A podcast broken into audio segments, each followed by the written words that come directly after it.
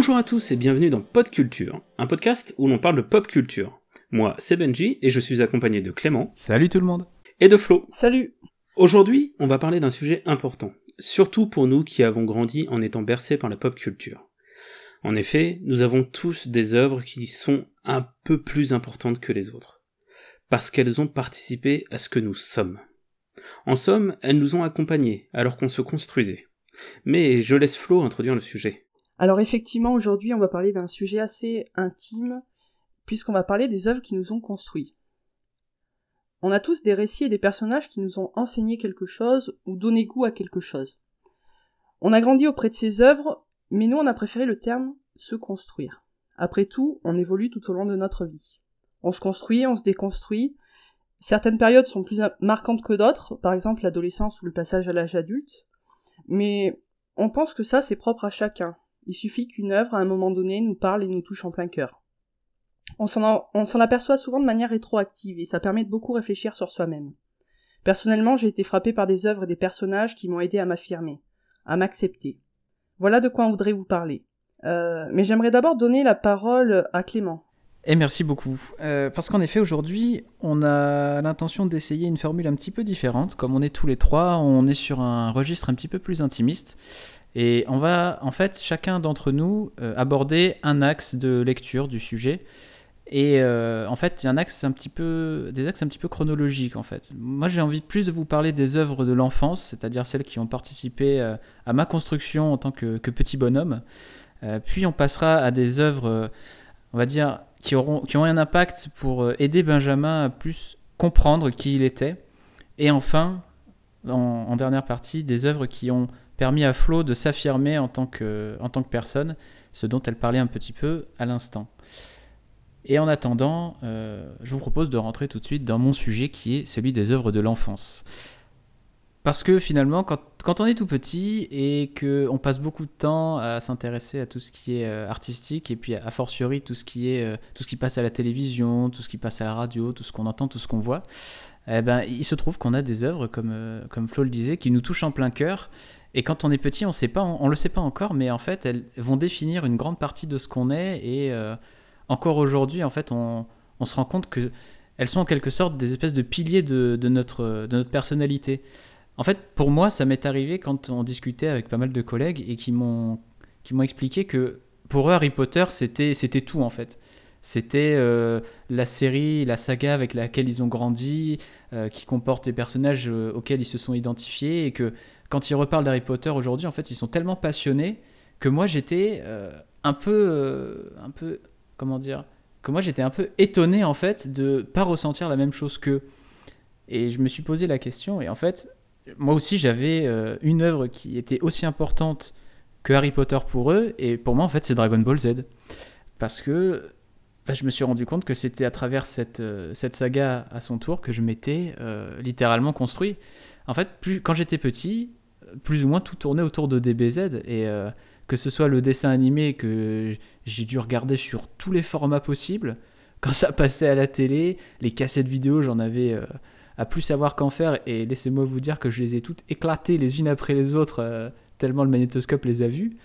Et les mangas aussi, parce que aujourd'hui le manga en France il est hyper répandu, mais on était, je sais pas, on était fin des années 90, vous voyez le manga c'était c'était euh, une, ultra niche en fait en France. Et il y avait que quelques trucs qui sortaient euh, les Doctor Slump et les Dragon Ball qui sortaient chez Glénat dans ces vieilles éditions même pas euh, même pas enveloppées vous savez dans le dans la petite couverture supplémentaire qu'on a. C'était vraiment des trucs à rabat un peu c'était même pas le sens de lecture japonais donc autant vous dire que c'était la préhistoire. Vrai, et donc voilà j'ai des centaines de souvenirs sur Dragon Ball et euh, bah, en particulier, évidemment, euh, alors on a déjà tout dit sur, ce, sur cette série incroyable, mais autant y revenir encore un petit peu, parce que ce qui est intéressant, c'est que j'ai fait cette série complètement dans le désordre, en fait entre les épisodes qui passaient n'importe quand et les mangas, bah, ma mère elle m'en achetait un quand on passait à, Leclerc, voyez-vous. Et puis en fait, il n'y avait jamais les mêmes. Donc en fait, euh, j'achetais pas du tout les trucs dans l'ordre. Et quand je lisais un, volume de Dragon Ball, en fait, je vivais une aventure, mais euh, sans avoir le début ni la fin. Enfin, j'arrivais en cours de route, c'était n'importe quoi. Mais il y avait Son Goku, il y avait Vegeta, et puis il y avait des bagarres, et puis c'était incroyable. J'ai un, exemple, par exemple, même, même sur, euh, sur Dragon Ball, en fait, la première partie où Son Goku était tout petit, c'est le volume 7 du manga que j'ai. C'est un des premiers que j'ai eu. Et en fait, c'était le moment où donc Sangoku, Krillin et Bulma partent à la recherche d'une Dragon Ball dans une caverne un peu sous-marine et en fait, il tombe sur une base de vieux pirates, une base abandonnée et tout. Et donc, il y a plein de pièges. Et puis, du coup, il vit des aventures de ouf. À un moment, il y a un, énorme robot pirate qui les attaque. Enfin, c'était une aventure euh, sans précédent pour moi. Et ça m'a euh, ça m'a fait halluciner. Alors que je prenais le truc, mais complètement à, rebours. Et, ça avait. Enfin, ni le début ni la fin, je comprenais rien. Mais c'était trop bien. Et plus ça avançait, plus en fait, je continuais moi à grandir et tout. Et en fait, après, j'ai fait connaissance avec tous ces personnages, avec leur histoire et avec. Euh, avec ce qu'ils essayaient de défendre en fait comme valeur. Et il y a un arc sur lequel j'ai envie de revenir plus particulièrement, c'est celui des cyborgs. Parce qu'en fait, c'est le premier que j'ai euh, j'ai lu dans son intégralité, c'est-à-dire l'arc qui commence avec euh, donc l'ellipse temporelle qui suit l'arrivée de Trunks du futur. Alors les, puristes vont reconnaître ceux qui connaissent pas Dragon Ball beaucoup moins, mais c'est juste pour essayer de vous situer. Et en fait, ça commence avec l'arrivée des cyborgs euh, numéro 20 et numéro 19 qui donc euh, vont commencer à se battre avec euh, l'équipe de héros. Puis euh, avec l'arrivée des cyborgs 16, 17 et 18 qui vont à, leur tour devoir se battre, puis enfin l'arrivée de Cell qui va être le, méchant principal de, cet arc et qui va donc se terminer avec la mort de Cell, la mort de Sangoku, tout le monde monte au ciel, c'est magnifique, et puis Sangohan prend son indépendance et devient le, héros qu'il était censé être. Mais en fait, il y a plusieurs personnages qui m'intéressaient beaucoup dans, ce moment-là. Alors déjà, Vegeta qui revient à ce moment-là et qui se découvre être le Super Saiyan en même temps que... Enfin, bien après Son Goku, du coup. Et euh, ça, donnera, euh, ça donnera du grain à moudre Flo, qui aime beaucoup de personnages, et on va en parler un petit peu après, de la personnalité de Vegeta. Et euh, surtout ensuite, de, des différents androïdes. Et en fait, c'est marrant parce que je vais faire un parallèle tout à l'heure avec les robots, avec la, science-fiction. Mais les androïdes, en fait, ils vont avoir, euh, et ça je l'ai compris a posteriori, une réflexion super intéressante sur euh, c'est quoi être humain et c'est quoi, euh, c'est quoi être un robot et quelle est la frontière en fait entre être humain ou pas. Et c'est un sujet qui m'a toujours passionné. Et en fait, aujourd'hui, je comprends peut-être que les fondations de, ce, de, cette, de cet intérêt-là venaient un peu aussi de Dragon Ball. Et en gros, on a des androïdes 16 et 18 qui sont issus d'êtres humains. Donc en fait, c'est des êtres humains un peu modifiés, augmentés.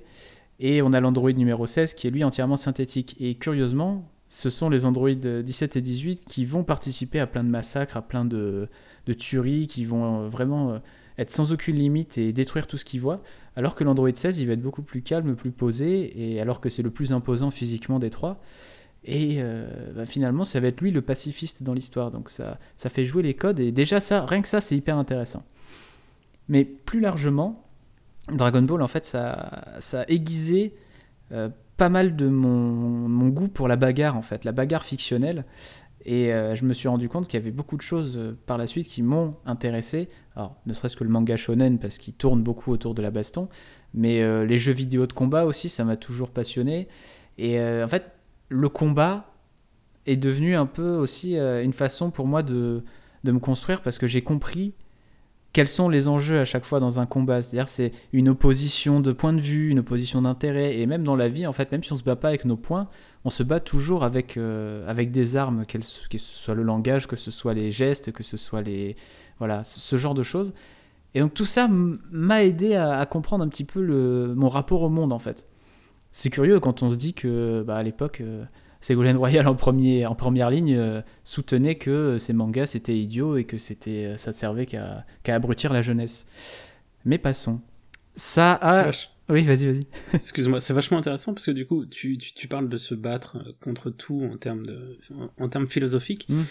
Et ça me fait beaucoup penser à un épisode de Bref qui justement, on en parlera peut-être un peu après, mais qui parle de dépression et et justement il se rend compte très vite que il se bat inlassablement pour les choses de la vie, avoir un boulot, avoir une copine, mm. euh, etc., etc. Et, et, en fait, il se rend compte que finalement, pour peut-être aller mieux, c'est contre soi-même qu'il faut se battre. Ouais. Et puis, il me semble même que cet épisode, il est, euh, il est bruité avec des bruitages de Street Fighter, non? Oui, tout à fait. Il est même animé. Il est même... ça, devient un, petit dessin animé. Il est même animé comme un, comme un combat dans Street Fighter, et qui est un des jeux de combat auxquels je faisais référence, et qui, euh, aujourd'hui encore, cette série m'accompagne beaucoup. Et ouais, ouais, et donc ça c'est vraiment au sens large. Et en fait plus largement, enfin, au sens plus étroit plutôt. Et plus largement, en fait ça a donné du terreau à mon imaginaire. Et quand j'étais gamin, en fait, toutes les peluches que j'avais, toutes les figurines que j'avais, tous les action men que j'avais, eh ben ils faisaient des tournois comme dans Dragon Ball en fait. Et ils se bagarraient et euh, genre j'inventais toutes des arcs scénaristiques bah, qui n'avaient plus ou moins aucun sens mais qui partaient tous genre d'un tournoi comme le tournoi du championnat du monde des arts martiaux qu'il y avait dans Dragon Ball. Et donc en fait ça me servait de point de départ à tout un tas de trucs et j'ai sculpté en grande partie mon imaginaire à partir de ça. Et c'est dire donc l'impact qu'a eu Dragon Ball sur ma vie et, euh, et en fait avec le recul et ça rejoint un petit peu ce qu'on se disait dans le tout premier épisode de cette émission où en fait il y a des œuvres euh, auxquelles on revient régulièrement et à chaque fois qu'on y revient on découvre de nouvelles choses. Dragon Ball ça a toujours été ça pour moi en fait. C'était un jalon et à chaque fois que j'y revenais je découvrais des nouvelles choses je découvrais la profondeur des personnages et je découvrais aussi la dire la, la propreté du découpage de cette série en fait les différents arts qui sont mm. hyper bien calibrés ils sont hyper mémorables ils ont à chaque fois euh, leur environnement leur antagoniste euh, les péripéties qui s'y déroulent, elles sont euh, toujours hyper palpitantes. Donc ouais, en fait c'est devenu à la fois une référence pour moi, mon imaginaire, et c'est devenu une référence aussi dans la, construction d'une œuvre. Même s'il y a énormément, j'imagine, de nostalgie, et mais peut-être pas forcément euh, beaucoup d'objectivité dans ce que je dis, mais forcément j'ai pris cette série pour modèle. Et ce qui fait que même aujourd'hui, ben, quand on a les nouvelles itérations de Dragon Ball, Dragon Ball GT, j'étais encore petit, mais euh, même Dragon Ball Super, là, qui est arrivé, j'étais hyper intéressé, hyper impatient de voir ce que ça pouvait donner. Bon, malheureusement, c'est extrêmement nul. Enfin, moi, j'ai pas du tout trouvé mon compte et j'ai trouvé euh, surtout que le format euh, animé était beaucoup trop lent et rendait pas du tout hommage à ce que faisait Dragon Ball de mieux. mais voilà, c'est peut-être mon côté aussi vieux réac de merde. On ne sait pas. Peut-être que j'ai bientôt 30 ans, on se fait vieux. Mais euh, voilà, l'idée c'est que Dragon Ball c'est là, c'est tout au fond et ça me quittera probablement jamais. Et, euh, voilà, c'est là je peux dire que ça fait partie de ma construction, clairement. Euh, en fait, je voulais réagir à plein de moments, mais vu que tu as enchaîné très ah, vite, ah, j'ai pas osé bah, couper en fait. J'étais un peu trop passionné. ouais. Alors déjà, merci parce que parce que tu as réveillé plein de souvenirs en moi, parce que Dragon Ball c'est aussi une, œuvre extrêmement fondatrice pour moi. Alors, euh, comme toi, j'ai joué beaucoup euh, à, Dragon Ball. Euh, je sais pas si, si tu en as eu, mais à cette époque-là, dans les années 90, on avait des, des distributeurs à bonhomme. Je sais plus combien ça coûtait. des gachas, ouais, des, trucs avec des petites figurines. Dès qu'on passait devant, euh, je demandais un DBZ bonhomme à, mes parents. un DBZ bonhomme. ouais, c'est ça. et puis j'en ai vraiment beaucoup, quoi. Avec, euh, en plus, j'avais mon frère, il faisait pareil, donc on en a vraiment beaucoup. Et du coup, on pouvait carrément se refaire toute l'histoire avec les bonhommes euh, dans la chambre, quoi. ah ouais, toi, t'étais vraiment, vraiment, dans la, la reprise de l'histoire, quoi. Euh, après, on en inventait pas mal, mais c'était vraiment chouette. Et puis, euh, ça a aussi été fondateur parce que, parce que, euh, bon, je, je, suis quelqu'un qui dessine. Et, et, clairement, Akira Toriyama, c'est le premier, c'est le premier dessinateur que j'ai imité. c'est vraiment les hmm. premiers personnages que j'ai reproduits et, et ça m'a donné le goût de faire des dessins, de faire des bandes dessinées quand j'étais jeune. Alors moi, j'étais pas devant la télé, je faisais des bandes dessinées. Et, euh, et puis même euh, avec le recul, je, je, je, constate aussi que DBZ m'a énormément apporté. Il y a, il y a comme tu dis, donc euh, ça a entretenu notre imaginaire, ça a donné des passions comme par exemple le dessin, mais en même temps, les thématiques, les personnages étaient tellement forts que hmm. que même si tu le regardes ou tu le relis aujourd'hui, euh, forcément tu te rends compte de, toutes les valeurs, de toutes les vertus que que, que hmm. ça t'a enseigné mine de rien. Sauf celle de Tortue Géniale, mais ça, on passera dessus.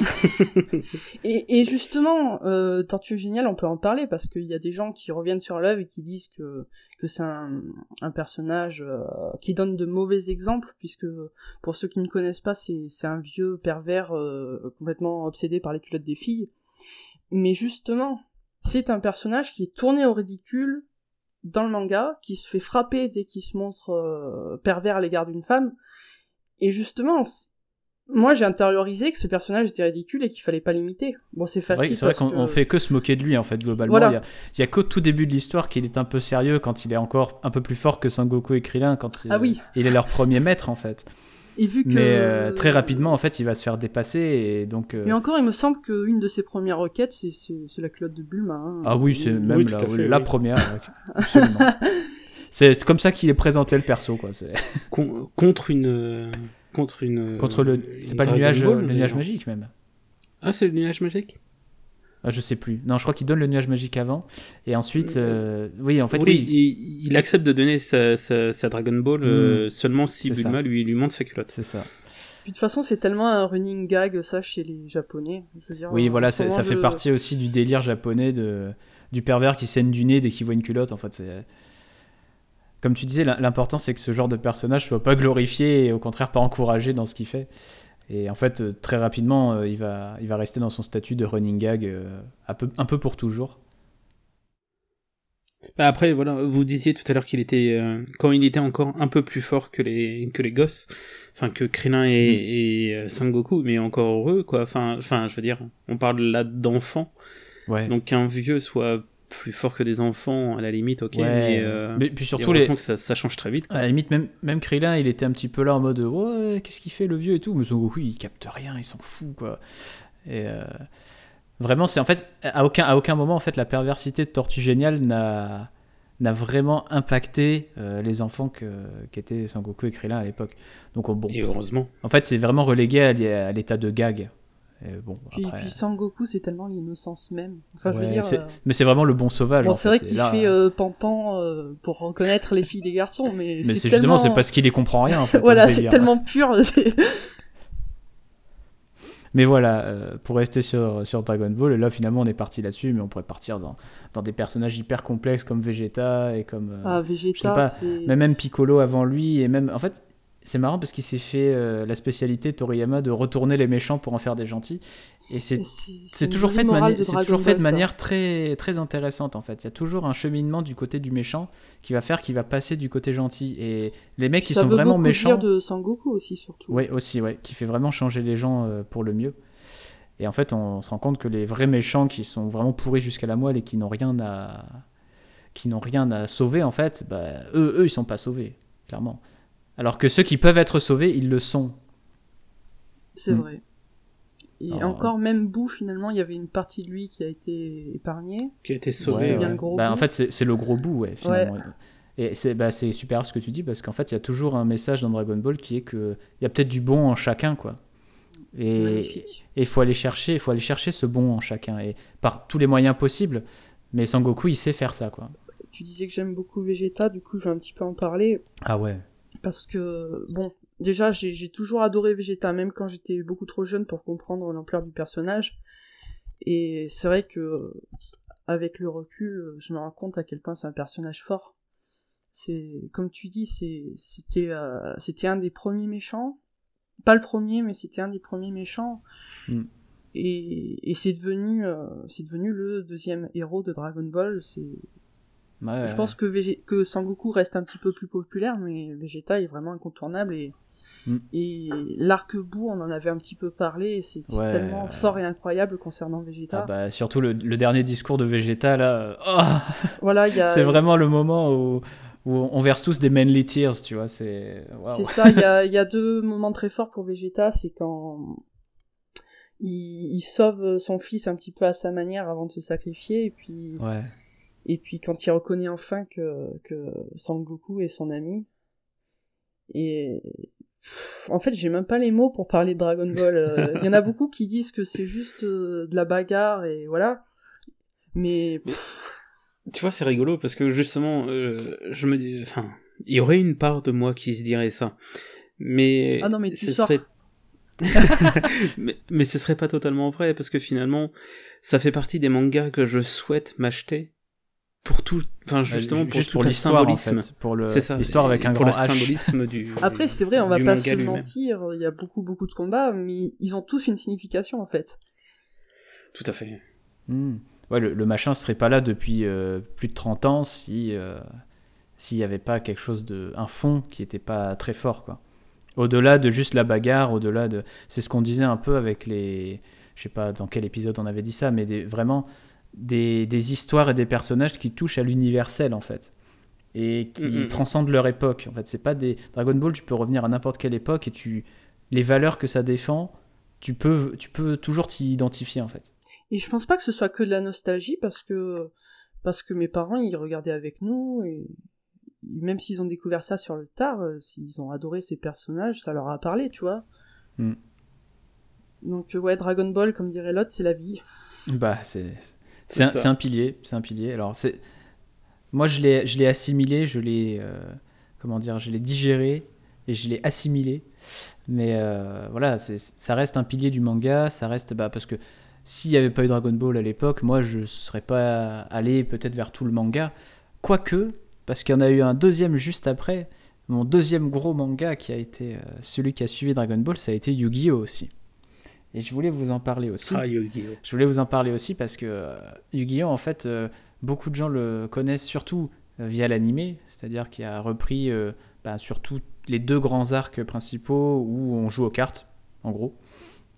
Mais Yu-Gi-Oh! en fait, c'était beaucoup plus que ça, et pour cette fois, j'aimerais un petit peu aller euh, du côté euh, sombre de Yu-Gi-Oh! ce que les gens connaissent un peu moins, qui en fait sont euh, les débuts, le début et la fin du manga, donc le tout premier arc euh, et le dernier qui se passe en Égypte. Et en fait, c'est le côté un peu euh, méconnu de Yu-Gi-Oh! et euh, pro- probablement à juste titre, parce qu'en fait, c'est des côtés qui sont beaucoup plus sombres et beaucoup moins euh, child-friendly que, que ce que donnait l'animé. Parce qu'en fait, le début de Yu-Gi-Oh! il est extrêmement sombre en fait. C'est-à-dire que tu as Ah, le, totalement, oui. le personnage de Yugi euh, qui est ben, un petit, un petit, euh, un enfant qui est plus petit que son âge, donc qui est, qui est un peu harcelé, qui, qui se fait maltraiter. Enfin voilà, il est clairement pas très bien dans sa life. Euh, et en fait, il va résoudre un peu le puzzle du millénaire qui est un petit peu un espèce de Rubik's Cube égyptien tout doré euh, que son grand-père avait ramené d'une expédition en Égypte. Et euh, il se trouve que dans ce puzzle se trouve l'esprit d'un pharaon, mais ça on le sait pas du tout au début, on sait juste que c'est un esprit un peu différent qui va en fait prendre possession un peu du corps de Yugi et qui va le rendre plus grand, plus sûr de lui, plus stylé et plus méchant surtout. Et, en fait, il va se retrouver dans diverses situations face à des, bah, pourritures, on peut le dire, hein, des, vraiment des gens euh, horribles sur le plan euh, humain. Et en fait, il va jouer avec eux à ce qu'on appelle le jeu des ténèbres, ce qui est a priori un jeu classique, mais grâce au pouvoir du puzzle du millénaire, il va euh, faire peser sur les joueurs une épée de Damoclès qui est que le perdant va subir la punition. Quoi. Le, le perdant va subir le... Alors je sais plus exactement comment, ça, comment il appelle ça. Alors, généralement, c'est ça équivaut à ce qu'il voulait faire subir euh, à Yogi. Oui, oui, souvent bah, c'est ça. Bah, c'est une punition quoi, du jeu des ténèbres. Et euh, alors ça, j'ai plusieurs exemples en tête pour vous dire à quel point c'était sale. Euh, en gros, il y, y a un épisode qui se passe bon, pendant une fête de lycée, donc voilà, eux, chacun a son stand et tout. Et puis il y en a un qui va euh, éclater le stand de la classe de Yugi et qui va prendre possession des lieux parce que c'est un espèce de, de, yakuza en devenir, quoi. C'est un, un furieux du lycée qui est super grand, qui frappe tout le monde, enfin l'enfer. Et en fait, le, donc l'autre Yugi va défier ce- cette armoire à glace en espèce de duel de, de palais. Vous voyez ce jeu euh, de air hockey en fait, un espèce de air hockey mais avec euh, en fait un pain de glace. Et en fait, dans ce pain de glace, il y a une fiole avec euh, un explosif. Donc en gros, euh, une fois que le pain de glace est brisé, euh, celui qui le brise prend l'explosif dans la tête et explose quoi, littéralement. Donc c'est un truc assez, assez, assez hardcore. Il y a un autre moment que j'ai en tête, c'est un moment où il va au parc d'attractions et en fait il assiste à une prise d'otage où en fait dans la grande roue, chaque nacelle est donc également affublée d'explosifs. Effectivement, ça parle beaucoup d'explosifs dans cet épisode. Ouais, c'est clair. Et euh, affublé d'explosifs. Et en fait, si Yugi ne joue pas aux cartes à distance avec euh, le, le poseur de bombes, en fait, chaque nacelle explose. Et il me semble qu'il y a quelques nacelles qui explosent quand même pendant le match, donc c'est hyper chaud. Sachant qu'il y a du monde dedans, quoi. Il y a du monde dedans. Donc clairement, il y a des morts, il y a des trucs euh, horribles. Même l'autre Yugi, il est pas gentil du tout, quoi. Il, souvent, il réduit euh, ses adversaires à un état catatonique, euh, donc ça rigole, mais pas du tout. Dernier exemple pour la route. euh, ça me permet d'introduire aussi le personnage de Joey, euh, Joey Wheeler dans l'animé, euh, Katsuya Jonouchi dans le, dans le manga, où en fait lui c'est vraiment au, début c'est une épave quoi. C'est vraiment un, gamin complètement perdu, son père il est alcoolique, il le frappe, enfin c'est l'enfer, euh, et vraiment il est livré à lui-même dans la rue, il se bat dans la rue, et on a un épisode où tu as donc euh, Jonoichi Katsuya qui se retrouve à faire un combat avec un tatoueur euh, qui a mis un, scorpion venimeux dans sa chaussure. Euh, un combat où ils ont chacun un couteau dans la bouche. C'est-à-dire que c'est à main nue et chacun un couteau dans la bouche. Donc le premier qui arrive à taper le couteau, en fait, bah, le couteau va leur percer la nuque. quoi. C'est c'est du délire. Et quand tu vois ça, tu te dis, mais heureusement qu'en fait, ils n'ont pas fait ça en dessin animé, ça aurait traumatisé toute une génération. Néanmoins, clair. il se trouve que moi, j'avais les mangas et que j'ai été confronté à ça dès le départ. Et euh, je me suis dit, waouh, mais c'est tellement fou, c'est tellement stylé. Parce que quand t'es gamin, c'est juste stylé, tu vois, tu te rends pas compte de tout ça. Bah, d'avoir un peu de violence euh, de cette façon, oui. ça. Et euh, tu dis, waouh, c'est trop stylé et tout. Et puis en fait, je me suis rendu compte à ce moment-là que en fait, les dessins animés, c'était pour les gamins et ça servait à vendre des cartes. Et bon, j'ai aussi beaucoup acheté de cartes. Comme nous tous. Parce qu'en fait, Yu-Gi-Oh! ça a aussi créé en moi cette, euh, cette passion du jeu de cartes. J'ai cartes à jouer, à collectionner. Après, j'ai énormément joué à Yu-Gi-Oh! J'ai énormément joué aux jeux de cartes Pokémon. J'ai énormément joué aux jeux de cartes Magic. Et, euh, même. J'en profite pour faire un petit coucou à Thomas. Hein. Ah bah oui. Thomas qui est euh, l'homme de Yu-Gi-Oh! qui apparaît carrément dans une vidéo de, de Doc Seven, tellement il est fan de Yu-Gi-Oh! Donc euh, bah, c'était pendant un tournoi, c'était rigolo. Et oui, euh, toujours. Toujours. Et même aujourd'hui, je joue encore à un jeu qui s'appelle Keyforge et qui est un jeu de cartes euh, à jouer. Quoi. Donc ça, ça a vraiment éveillé un truc chez moi. Et pour en terminer rapidement sur Yu-Gi-Oh, en fait, on a aussi un, dernier arc qui se passe en Égypte. Et où là, en fait, le but, c'était d'aller voir le passé, justement, de l'âme du pharaon qui est en Yu-Gi. Et essayer de comprendre d'où il vient et qu'est-ce qui se passe. Et cet arc, il est incroyable sur le plan narratif où vraiment tu as un flashback qui est réellement intéressant, où tu découvres les origines du jeu de cartes en fait qui, qui infuse toute la série.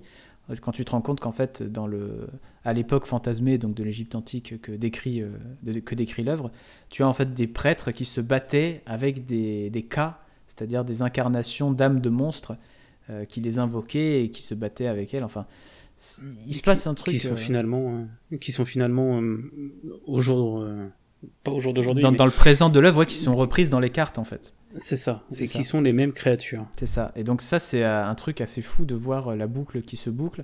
Et euh, surtout en termes comment dire, d'ambiance, là, on est sur vraiment de l'Égypte antique avec des costumes, avec des, environnements désertiques, enfin qui n'ont rien à voir avec ce que montre Yu-Gi-Oh! C'est superbe. Donc vraiment, ce dernier arc, il est époustouflant et il est très très peu connu aussi. Je sais même pas s'il a été adapté en animé chez nous. Euh, je crois qu'il était adapté en film, il me ah, semble. Possible, possible. Mais voilà, en tout cas, euh, pas du tout au même niveau que les tournois de cartes qu'on avait dans les animés Yu-Gi-Oh! chez nous à l'époque où on les voyait à la télé, quoi. Tout à fait. Et ça me permet de, rebondir avec le premier sujet auquel tu parlais. Et mm. finalement, on a ce, ce côté de nouveau euh, avec Sangoku et Vegeta qui là mm. est Yugi et Seto. Ouais, Yugi et Kaiba, évidemment, une, une rivalité hors norme. Et millénaire et millénaire. qui plus est. Exactement. Bah, c'est magnifique ce que tu dis, parfait. Ça conclut parfaitement ce que je voulais dire euh, sur ces deux mangas donc, qui m'ont ouvert à beaucoup de choses, euh, qui ont stimulé mon imaginaire. Ouais, qui ont stimulé mon imaginaire comme jamais et euh, qui m'ont vraiment donné envie de d'en voir plus en fait, d'aller m'ouvrir à tout ce qui se passe autour quoi. Et ça c'était pour le manga avant de vous laisser et de passer à un autre axe du sujet, euh, parce que j'ai déjà beaucoup parlé, euh, j'aimerais aussi vous parler enfin vous raconter une petite histoire surtout. Ce serait un peu plus court.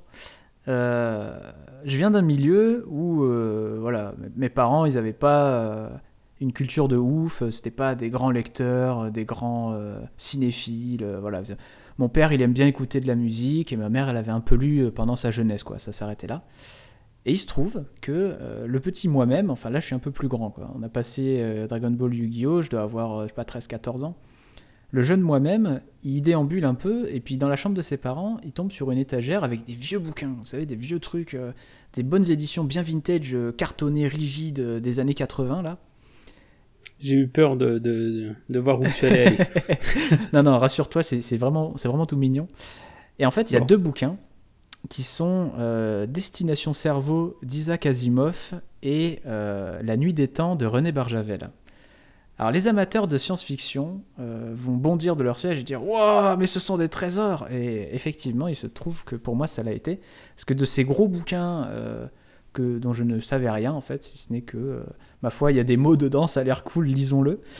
Et eh ben en fait, ça a complètement, m'a complètement ouvert à un autre pan qui est le, la littérature de science-fiction et qui a été vraiment partie prenante chez moi pendant mon adolescence et évidemment encore aujourd'hui parce que c'est aussi ce qui m'a mis à la lecture et qui m'a permis d'aller encore plus loin dans ce monde-là. Et euh, en fait, Isaac Asimov, pour ne pas le présenter rapidement, euh, c'est le plus grand auteur de science-fiction euh, de, l'histoire, hein, on, peut, le dire. C'est un type qui a, façonné absolument tout ce qu'est la littérature science-fiction à son époque et puis à toutes les époques suivantes. En gros, il, a, il a officié pendant le XXe siècle, on va dire des années 40 aux années 70, et toute son œuvre est complètement euh, immémorable, immémoriel en fait, j'allais dire immémorable, non, immémoriel. En fait, c'est lui qui a tout inventé. Les, le plus connu, c'est euh, les règles de la robotique. C'est vraiment, euh, c'est lui qui a inventé les, les trois lois. c'est lui qui a, voilà, qui a créé à chaque fois des univers spatiaux, des univers multitemporels, enfin des trucs. Enfin, tout, il a tout fait. Il a tout fait, et je pense que toute la, tout ce qui se passe aujourd'hui euh, dans l'espace et tout ce qui se passe aujourd'hui euh, avec des robots, avec euh, tout ça, ça a été influencé par Asimov en fait. A commencer par Dragon Ball, comme je, le disais tout à l'heure, avec les androïdes. Donc il y, a, y, a, beaucoup trop de choses à dire sur Isaac Asimov, on pourrait en faire un épisode complet, voire dix épisodes complets.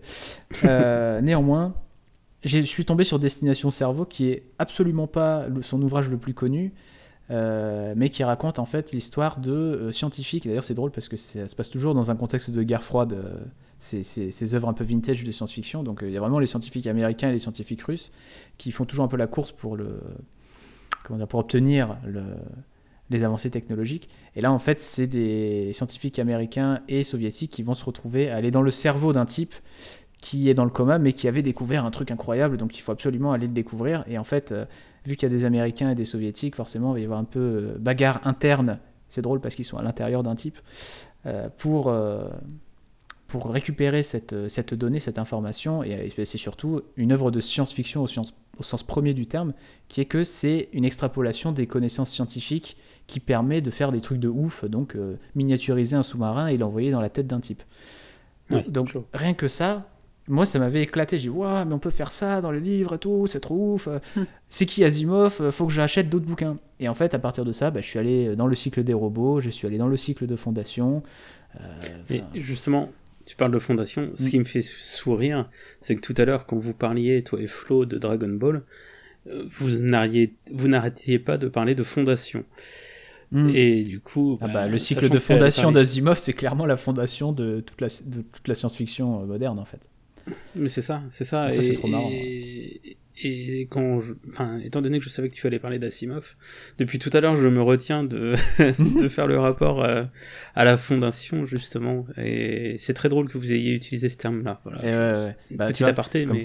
tout est lié. Moi, je pense que c'est le, le, le, message de fond de Pod Culture, c'est qu'il n'y a pas de barrière entre les arts, quoi. Exactement. Et voilà, donc Asimov, euh, c'est clair. Puis ça m'a ouvert la porte aussi à près tous les auteurs de science-fiction. Euh, je sais pas, euh, bah Philippe Cadic, pour ne citer que lui. C'est, c'est le, deuxième mec qui a tout inventé. Après Asimov, en fait, qui était vraiment dans un registre de science-fiction pure, c'est-à-dire ça part de la science et on fait de la fiction avec.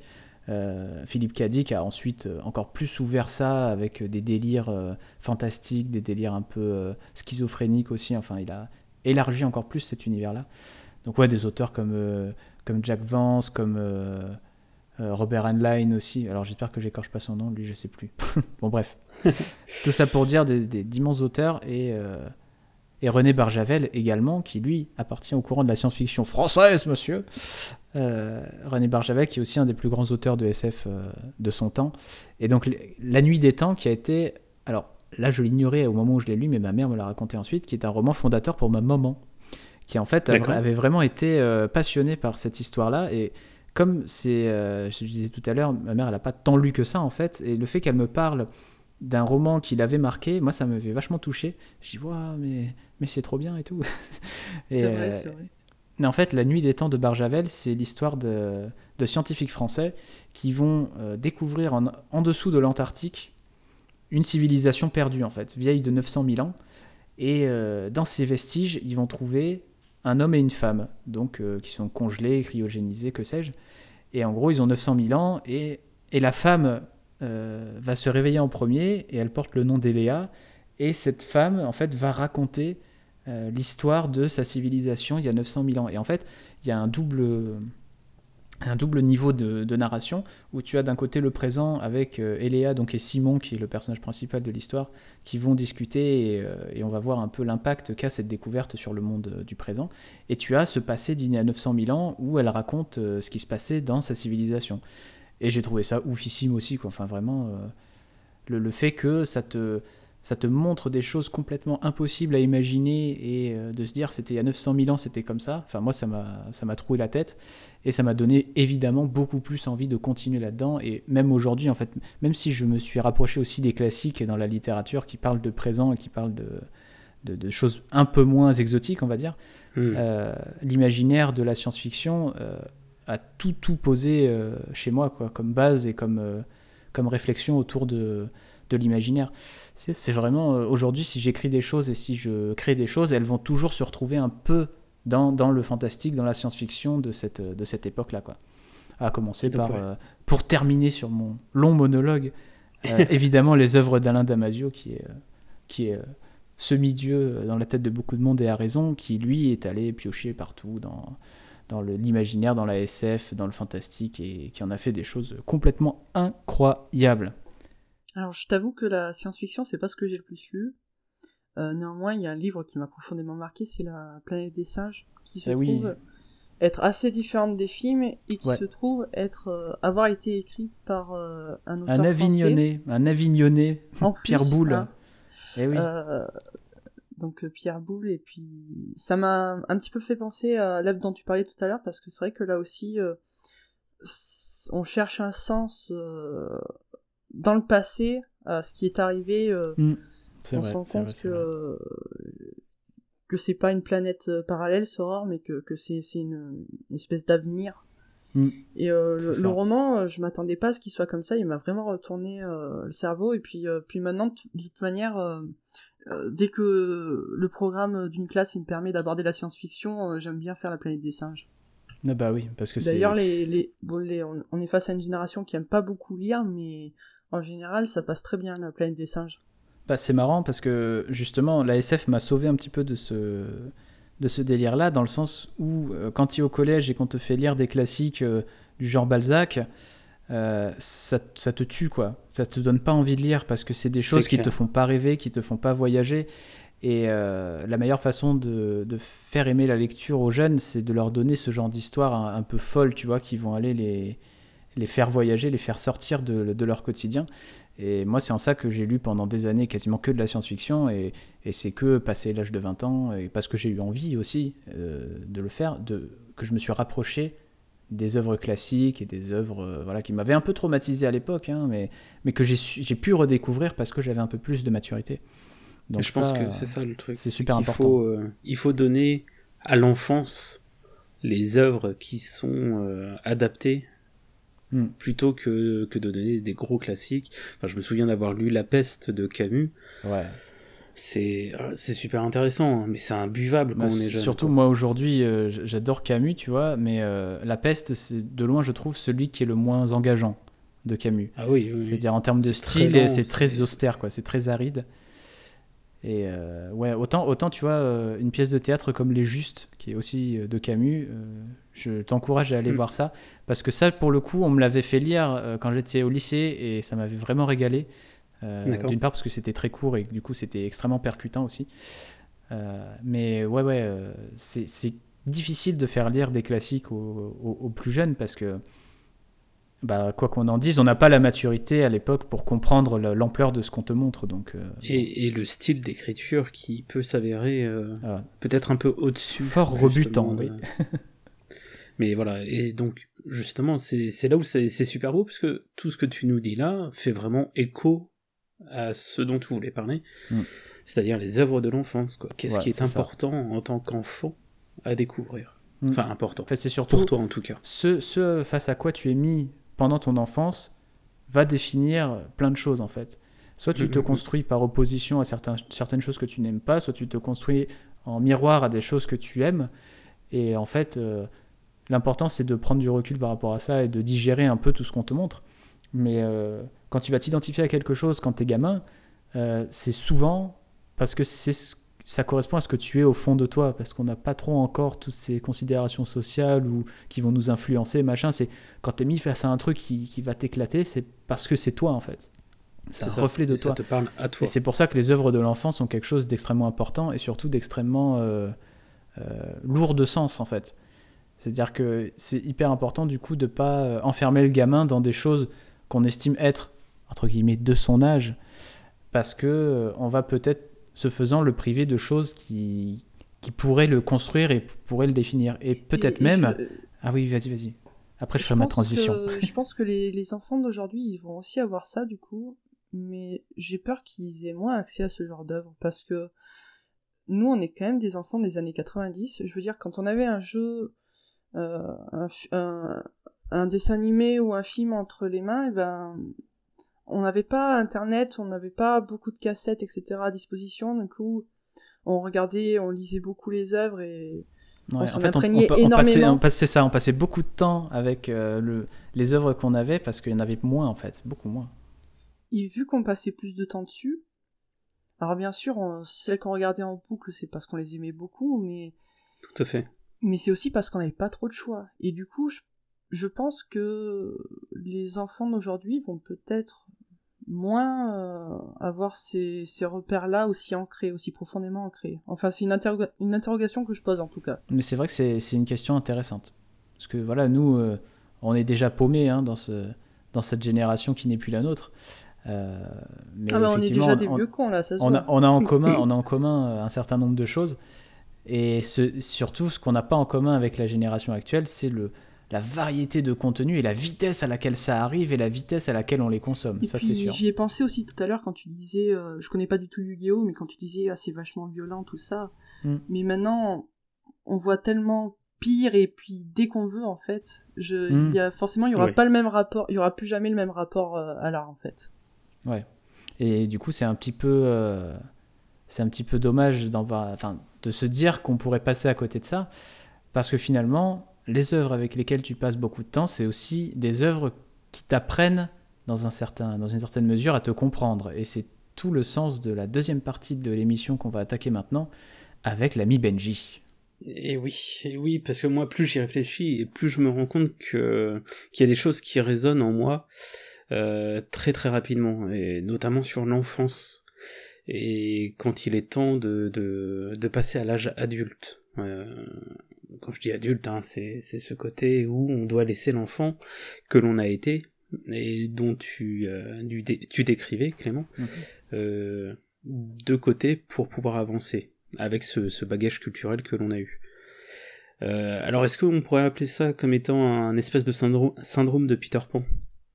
Sans doute, euh, mais il y a une chose qui est sûre pour moi en tout cas, c'est que Disney et surtout Pixar euh, sait parler à, ce quelque chose qui est en moi, qui, qui est encore ce, petit gamin que j'ai été et qui m'aide encore aujourd'hui à grandir et à me construire. je repense notamment à, Toy Story 3. Toy Story 3, j'avais 17 ans lorsqu'il est sorti au cinéma. Et il faut savoir que bah, cette licence, elle est très très chère à mon cœur. Euh, quand j'étais petit, euh, j'arrêtais pas de regarder des, les aventures de Woody et Buzz. Euh, aussi bien le, premier que le deuxième ont énormément tourné dans, dans, le magnétoscope. Et euh, j'étais fasciné, mais fasciné par ce que je voyais, aussi bien grâce aux films d'animation et aux, images de synthèse que qu'étaient les films, que par l'histoire en elle-même. Enfin, qui d'entre nous n'a jamais rêvé de, de, voir ses jouets prendre vie dès qu'on mm. avait le dos tourné enfin, et, quand ils prenaient pas vie, c'était nous qui jouions avec et, et qui leur donnaient des rôles en fait. vie. Tout à fait. Mm, c'est ça. Et euh, mais voilà, moi je sais que c'est voilà, c'est ça a été mon cas. Quoi qu'il en soit, euh, quand j'ai appris la sortie du troisième opus euh, de Toy Story, l'adolescent que j'étais, presque adulte, aux yeux de la loi, on s'entend bien. Là, je, me suis quand même pris un gros coup de vieux en me disant que Toy Story 3 a 10 ans. Euh, même euh, un peu plus que ça maintenant, ouais. Et, euh, et donc j'y suis allé, enfin je suis allé à la séance de cinéma accompagné d'amis. Et, et j'avoue que je pense avoir versé les plus grosses larmes de ma vie devant une œuvre de fiction. Euh, et ça a été un, un, rejet de ma part. Hein. Je, je, je, refusais tout bonnement que Candy dise au revoir à ses jouets. Je, je, je, refusais que Woody se résigne enfin à lâcher prise et à vivre en tant que jouet qui, qui puisse aller d'un enfant à un autre. Bien que ce soit le message de quasiment tous les films finalement. Mais j'ai été bouleversé. Je comprends totalement parce que, pour tout avouer, j'ai pas grandi avec Toy Story 1 et 2. Je les ai vraiment vus sur le tard. Et malgré tout, euh, cette scène finale de Toy Story 3, euh, elle m'a beaucoup ému parce que c'est un message universel, même si tu es pas fan de la trilogie, euh, si tu es un petit peu sensible, tu, tu perçois totalement le message de l'adieu à l'enfance, et puis, puis c'est ça qui, qui, qui, je pense, t'a fait un petit peu le plus mal. Ah mais c'est exactement ça, tu vois, enfin c'est ce moment où tu, tu... même encore aujourd'hui, hein, ce moment où tu, tu, où je regarde Toy Story 3, et il suffit que j'entende merci les amis de la part de Andy, et suivi de bonne route partenaire de la part de Woody, rien que déjà d'en parler là, ça me met les larmes aux yeux, c'est affreux. On est sur un niveau euh, la mort de Mufasa, quoi. Oh ouais, mais la mort de Mufasa, moi, me fait rien du tout. on va y venir. mais euh, et pour continuer sur Pixar, euh, il y a un autre film qui, qui fait énormément écho à ça, c'est vice versa. Et la scène de la mort ou de l'oubli de Bing Bang. Moi, je vois ça un peu comme l'envol de, de Big Bang, l'envol de la jeunesse, l'envol de l'innocence. c'est ça, et la fin, l'oubli de, tout ça. Pour remettre dans le contexte, dans le, dans, le film, Bing Bang est un ami imaginaire de, de l'enfant euh, qui est le personnage principal qui s'appelle Riley. Euh, et euh, du coup, l'histoire se passe dans la tête de Riley avec les, les sentiments Ouais, ou les émotions. Euh, les émotions, merci. Euh, principaux du personnage, c'est-à-dire la joie, la tristesse, la colère, le dégoût et la peur. Mm. Et donc, euh, la joie, justement, est l'une des personnalités prépondérantes de Riley. Et quand elle re-rencontre cet ami imaginaire lors du périple qu'elle va suivre lors du film, elle va se, se, rendre compte que bah, il faisait partie de, de, de, de, ce genre de souvenir un peu oublié, un peu lointain, mais toujours présent, parce qu'il est important pour nous. Et euh, pour, euh, pour revenir sur, sur la scène en question, euh, Joie et Big Bang se retrouvent coincés dans justement ce, cet endroit qui est les souvenirs euh, oubliés. Et le seul moyen de réussir à, à s'échapper de cet endroit, c'est d'utiliser un véhicule qui s'envole, et Big Bang comprend très rapidement que euh, Joie ne pourra s'en échapper seulement que si il euh, sort du véhicule afin d'alléger le véhicule et que Joie puisse euh, s'envoler totalement. Et donc de laisser toute cette part d'enfance, d'amis imaginaires derrière soi finalement. Et donc très très vite on comprend ce qui va se passer. Euh, Bing Bang se retrouve euh, totalement coincé dans les souvenirs oubliés, il ne peut plus s'en échapper. Et après un court étrange, échange pardon, entre lui et Joie, il disparaît, comme nos souvenirs d'enfance. Mm. Et vous voyez, c'est ces exemples-là, c'est exactement ça qui moi me, me marque et me fait, enfin me parle et me fait mal à l'intérieur de moi. Et en même temps, c'est une bonne douleur, non? C'est une bonne douleur, mais c'est une douleur que euh, où je suis dans le refus. D'accord. Mm, c'est un, mais je un, un mal nécessaire. Je me rappelle à peine de vice versa, mais rien que de t'entendre faire la narration de cette scène, c'était, on sentait ah l'émotion. Euh, moi, je me, je me, souviens très très bien de, de, cette scène et surtout, en fait, ce qui est fou, c'est que Bing Bang, il est, il est content, en fait. Il est tout le temps content. Il est là, il se dit, allez, c'est bien. Il va sauver Riley pour moi. On, a fait un, on a fait un bout de chemin ensemble, c'était trop bien. Et puis voilà, moi j'ai fait mon temps. Toi, c'est toi le futur. C'est ça. Moi j'étais là, et... puis si je suis plus là, c'est pas grave. Et d'ailleurs, euh, Big Bang finit par dire à Joie, euh, emmène-la sur la lune pour moi. Ah ouais, alors là, ouais, là, là c'est là que c'est là que les, les vrais hommes ont pleuré là. Oui, oui, et que je suis en train de faire. Voilà. Mais euh, Ça va, Benji mais c'est- Oui, non, ça non, va non, c'est extraordinaire parce que c'est un, c'est un truc. Alors, chez toi, ça fait particulièrement écho, mais Oui. euh, chez moi, ça a fait beaucoup écho dans l'autre sens, en fait. C'est-à-dire que je suis, quelqu'un qui est hyper tourné vers l'avenir, en fait. Mm, mm. Et euh, justement, le fait qu'on me dise, euh, ok, c'est bon, tu peux aller de l'avant, euh, tu peux aller de l'avant, là, c'est pas grave. Moi, je suis derrière, mais euh, sois heureux de ce que tu as vécu et continue à aller de l'avant. Ça, c'est un truc, c'est. Chez moi, c'est hyper fort et moi, je- ça résonne plutôt dans ce sens-là, en fait, quand je vois cette scène. Ça te motive? Ouais, ouais, ouais. Ça me dit, euh, ok, euh, ce que je suis, c'est, ça a été construit par ce qui est derrière moi, mais moi, il faut que j'aille de l'avant. Il faut que j'aille, euh, vers le futur. c'est très révélateur de, ça- de ce qu'on est, de qui on est, du coup. Et là, c'est là, on, Oui, on tout en à vient fait. à l'interprétation qu'on a d'une scène qui peut dire plusieurs choses à la fois. Et Pixar, c'est des dieux dans ce domaine, quoi. Le, à C'est donner plusieurs aux interprétations. enfants à- qu'aux adultes. C'est ça. D'ailleurs, euh, vu qu'on parle de Pixar, moi j'aimerais un petit peu revenir sur Disney en général. Oui. Et euh, bon, au risque de me répéter, on est des enfants des années 90. Bon, comme on l'a dit tout à l'heure, on n'avait pas accès à, à beaucoup de cassettes. Et, euh, et moi, je regardais littéralement en boucle Le Roi Lion. Euh, je pense que je pense que j'ai traumatisé toute ma famille avec ce film. et euh, Le Roi Lion, c'est vraiment bon, c'est encore pire que Harry Potter ou Dragon Ball ou tout ce que tu veux. Le Roi Lion, c'est vraiment une œuvre euh, extrêmement fondatrice pour moi. Ça aussi, c'est quelque chose que, que j'aimais dessiner, euh, que j'aimais regarder, que j'aimais écouter. Et euh, et c'est drôle parce que je continue à le regarder plusieurs fois par an. Hein, c'est vraiment une drogue, on va dire. Et puis, euh, et puis je m'en, je, m'en lasse pas en fait. J'ai même l'impression de de le revivre, mais à fond à chaque fois en fait. Et ça, je trouve ça extrêmement fort parce que euh, normalement, euh, plus tu vois le film, plus euh, plus tu vas te lasser, plus. euh, Et puis moi, j'ai l'impression de le revivre vraiment comme la première fois à chaque fois. Et je dirais même plus avec plus de force en fait, parce que euh, autant quand j'étais petite, euh, la mort de Mufasa, bah voilà, quand même, je la vivais assez bien. Et puis euh, et puis maintenant, je suis incapable de voir de voir la mort de Mufasa sans pleurer en fait. Et pourtant, tu y y retournes. compris- euh, tout- y compris pendant le, pendant le remake au cinéma, je, je peux vous dire Ah que ouais. tout le monde s'est fichu de moi, mais c'est vraiment quelque chose qui Mais non, mais je j'ai pas encore fait beaucoup d'introspection, je sais pas exactement à quoi ça me renvoie, mais c'est vraiment euh, Bah, je, une, je- une sais pas scène s'il y a qui a de besoin plus en de- plus d'ampleur pour moi en fait. Je sais pas s'il y a besoin de beaucoup analyser, hein, c'est juste ultra triste. Ah, mon papa va bien, hein. Bah, le mien aussi, et Mufasa, il me tue à chaque fois aussi. Hein.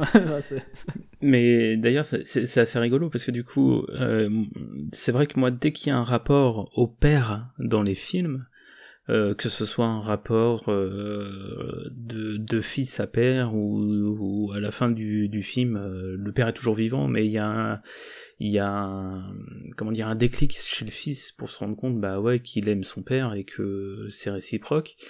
Ces choses-là aussi me, me touchent énormément, je sais pas pourquoi. Alors que je suis pas quelqu'un qui veut fondamentalement des enfants là dans l'instant.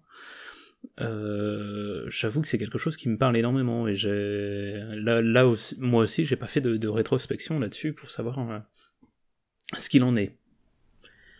Mais en tous les cas, là, il y a, il y a souvent des choses effectivement à aller chercher par rapport à ce qui nous touche ou pas.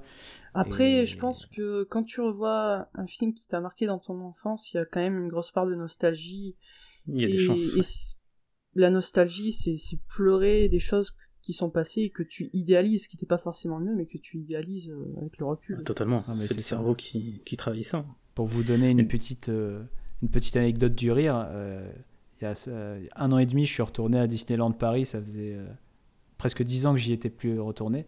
Et en fait, à un moment donné, on était allé dans la buvette du Roi Lion, tu vois, avec, euh, avec mes parents. Et, Oui. puis, et puis, il se trouve que euh, pendant qu'on était en train de boire un thé, il y a la musique de la mort de Mufasa qui se joue. Et moi, je Ah Mais la, la moindre musique Et peut juste, nous les, faire beaucoup de juste mal. les premières notes, j'étais là et j'ai rempli, j'ai re-rempli mon gobelet de thé. La- je pense que la, la scène voit énormément à sa musique. Et ça a été euh, immédiat, quoi. C'est et, et, comment dire, extrêmement inconscient en fait. Je crois que j'avais même pas reconnu la musique, que j'étais déjà en train de. Ah Ah mais arrêtez, C'était- rien que d'imaginer la scène, je vais pleurer. Enfin, On va pleurer à chacun quel notre tour. C'est ça. et, pourtant, j'adore Scar. Hein, c'est tout, euh, tout le paradoxe de ma personne. J'aime toujours les méchants, mais, mais ce coup-là, je te pardonne pas, Scar. mais d'ailleurs, euh, Clément, on avait vu ensemble le voyage d'Arlo. On avait vu ensemble le voyage d'Arlo, tout à fait. C'est bien ce qui me semblait, oui. Et d'ailleurs, on s'était fait la, la, remarque, si on reste dans le côté Disney Pixar, mais euh, on s'était fait la remarque que la scène dans le voyage d'Arlo où il perd son père, sans mauvais jeu de mots, euh, sans mauvais jeu de mots euh, on est totalement dans un copier-coller de la scène du roi lion. Oh, on, est, dans l'hommage très appuyé, ouais.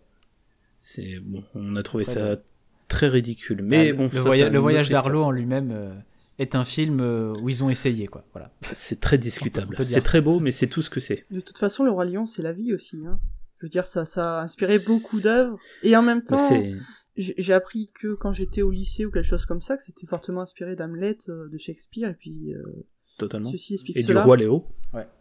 Surtout du le Roi grand Léo. le grand débat sur le Roi Léo. c'est ça. Bref, pour revenir sur, sur ce que je disais et sur ce qui faisait résonance en moi, c'est euh, c'est je pense cette envie de garder cette innocence d'enfance qu'on a tous encore plus ou moins de continuer à vouloir que, que, que la vie soit simple, sans prise de tête, euh, à ne pas vouloir de tous les problèmes d'adultes, que ce soit des problèmes de travail, euh, les problèmes sociaux, pécuniers, etc. Simplement rester dans notre petite bulle de confort.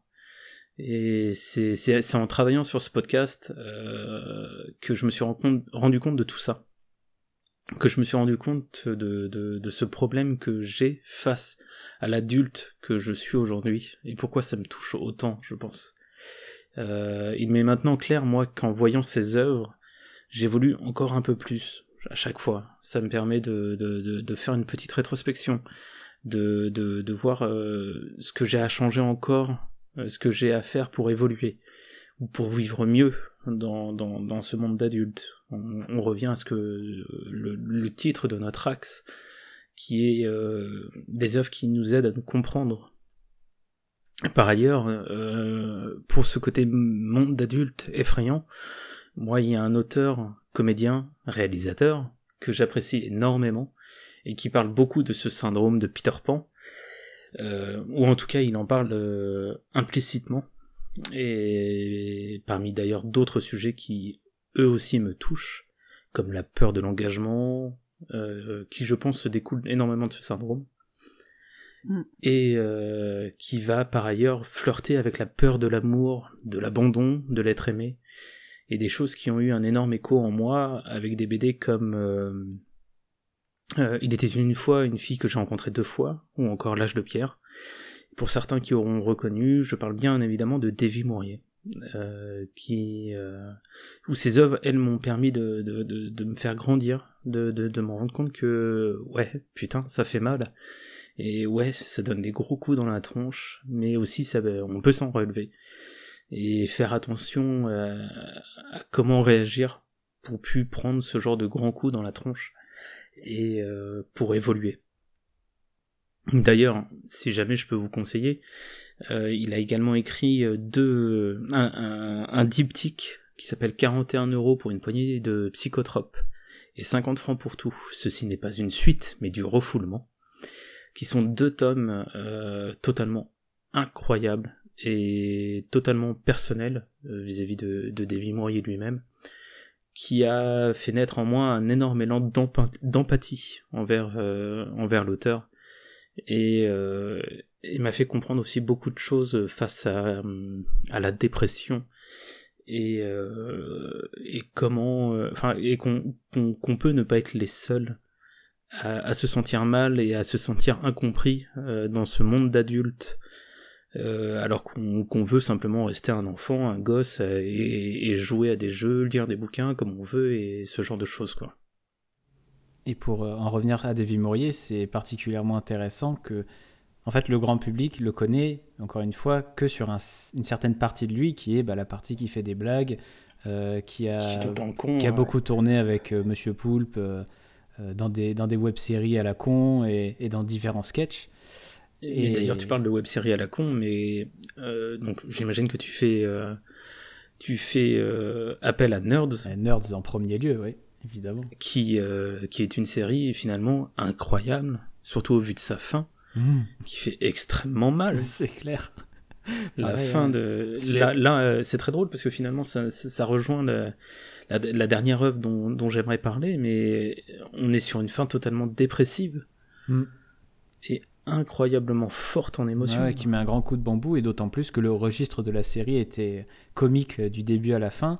Et puis, tu as ce, justement ce, ce dernier acte qui se met en place, et tu vois les événements qui, qui amènent à la conclusion de la série, et tu te dis, mais waouh! C'est Ouais, un il- brutal, très brutal retour à la réalité, en fait. Il y a beaucoup de choses à exorciser. hein. Mm, C'est clair. Et euh, donc voilà, je, je pense que des œuvres qui nous ont fait grandir, qui nous ont fait évoluer, euh, chacun en a, et pour des raisons qui lui sont propres. Je pense même que c'est important d'avoir ce genre d'œuvre auprès de soi pour se, se rendre compte des choses et s'affirmer. S'il y avait encore une seule œuvre dont j'aimerais euh, parler, euh, je citerai Camelot. Donc oui, Camelot, ça peut paraître étonnant au vu du, niveau comique, comme on le disait à l'instant avec Nerds, que, que reflète la série.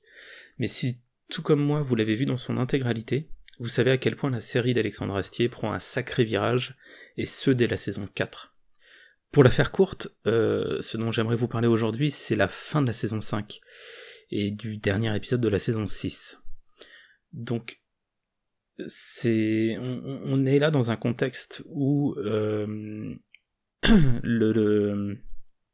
cette fin de saison, le, roi Arthur, donc euh, interprété par Alexandre Astier lui-même, après avoir presque échoué à trouver le Graal, après avoir déchaîné la colère des dieux en convoitant la femme d'un chevalier, et après avoir remis en titre son trône en replantant Excalibur, sans chercher à, la récupérer, euh, il se rend compte qu'il n'a rien que dans sa vie il se sent extrêmement vide, seul, et que plus rien n'a plus aucune importance pour lui. Donc, euh, tout le long de la saison 5, il va plus ou moins chercher à combler un manque qu'il a en lui, et ce manque va se matérialiser par l'envie d'avoir un enfant, d'avoir une descendance. Et euh, pour euh, reprendre ce qu'il dit d'ailleurs, c'est il n'y a plus que ça qui m'intéresse. On est vraiment dans, un personnage qui est brutalisé dans, dans, sa vie et qui ne, ne sait plus du tout quoi faire pour s'en sortir. Donc s'ensuit des divers péripéties jusqu'à ce qu'il apprenne euh, qu'il serait apparemment infécond. Euh, et c'est ce qui finit par le détruire totalement en fait. Euh, on a on a là quelque chose de très intéressant parce que finalement on est sur un, un personnage qui cherche à aller mieux et finalement c'est de ce mieux qui va le détruire totalement. Et c'est à partir d'ici et déjà que la saison 5 n'est pas très très joyeuse qu'il va tomber dans une profonde dépression au point de, de, vouloir mettre fin à ses jours. Ce qu'il finira par faire d'ailleurs. Il sera sauvé euh, à la dernière minute par Lancelot, euh, qui, euh, lui fera un, sort euh, qui lui permettra de, de, de, de panser ses blessures. On fait un petit bond, on fait un petit bond dans, dans, le, dans le temps, et on arrive en fait au dernier, euh, dernier épisode de la saison 6 où on re- retrouve Arthur, très mal en point entre la vie et la mort. Il a du mal à récupérer de sa tentative de suicide, euh, au point qu'il tombe en anémie totale. Et euh, tout le long de l'épisode, il va rencontrer des gens qui ont été là durant sa vie.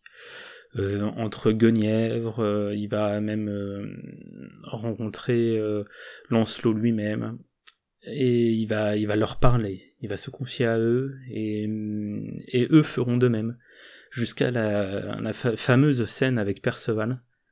Cette scène où, euh, qui est pour moi la, la plus belle de toute la série.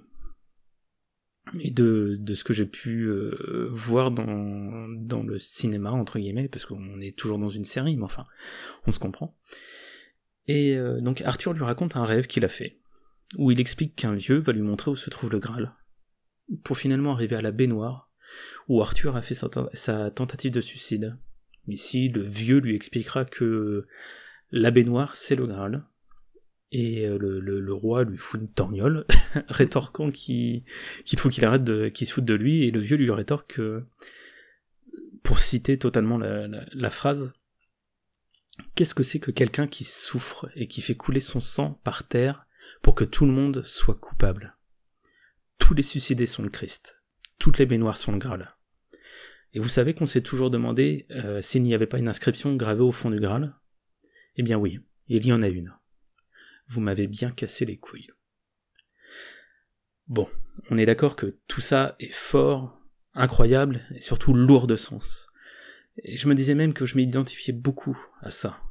Euh, si, si je vous parle de ça, c'est, comme vous pouvez l'imaginer, euh, que, j'ai vécu de mon côté une grosse dépression qui m'a amené à faire des choses que, je regrette maintenant. Et après réflexion, tout ça est très égoïste. Euh, non pas pour le geste en lui-même, car je peux comprendre que la souffrance est tellement grande qu'on ne voit pas d'autre solution. Mais pourquoi rendre tout le monde coupable? Non. Après tout, ce que j'ai pu vivre et m'infliger à moi-même, ce que j'ai à en retenir, c'est la suite de l'épisode, et non ce passage-là.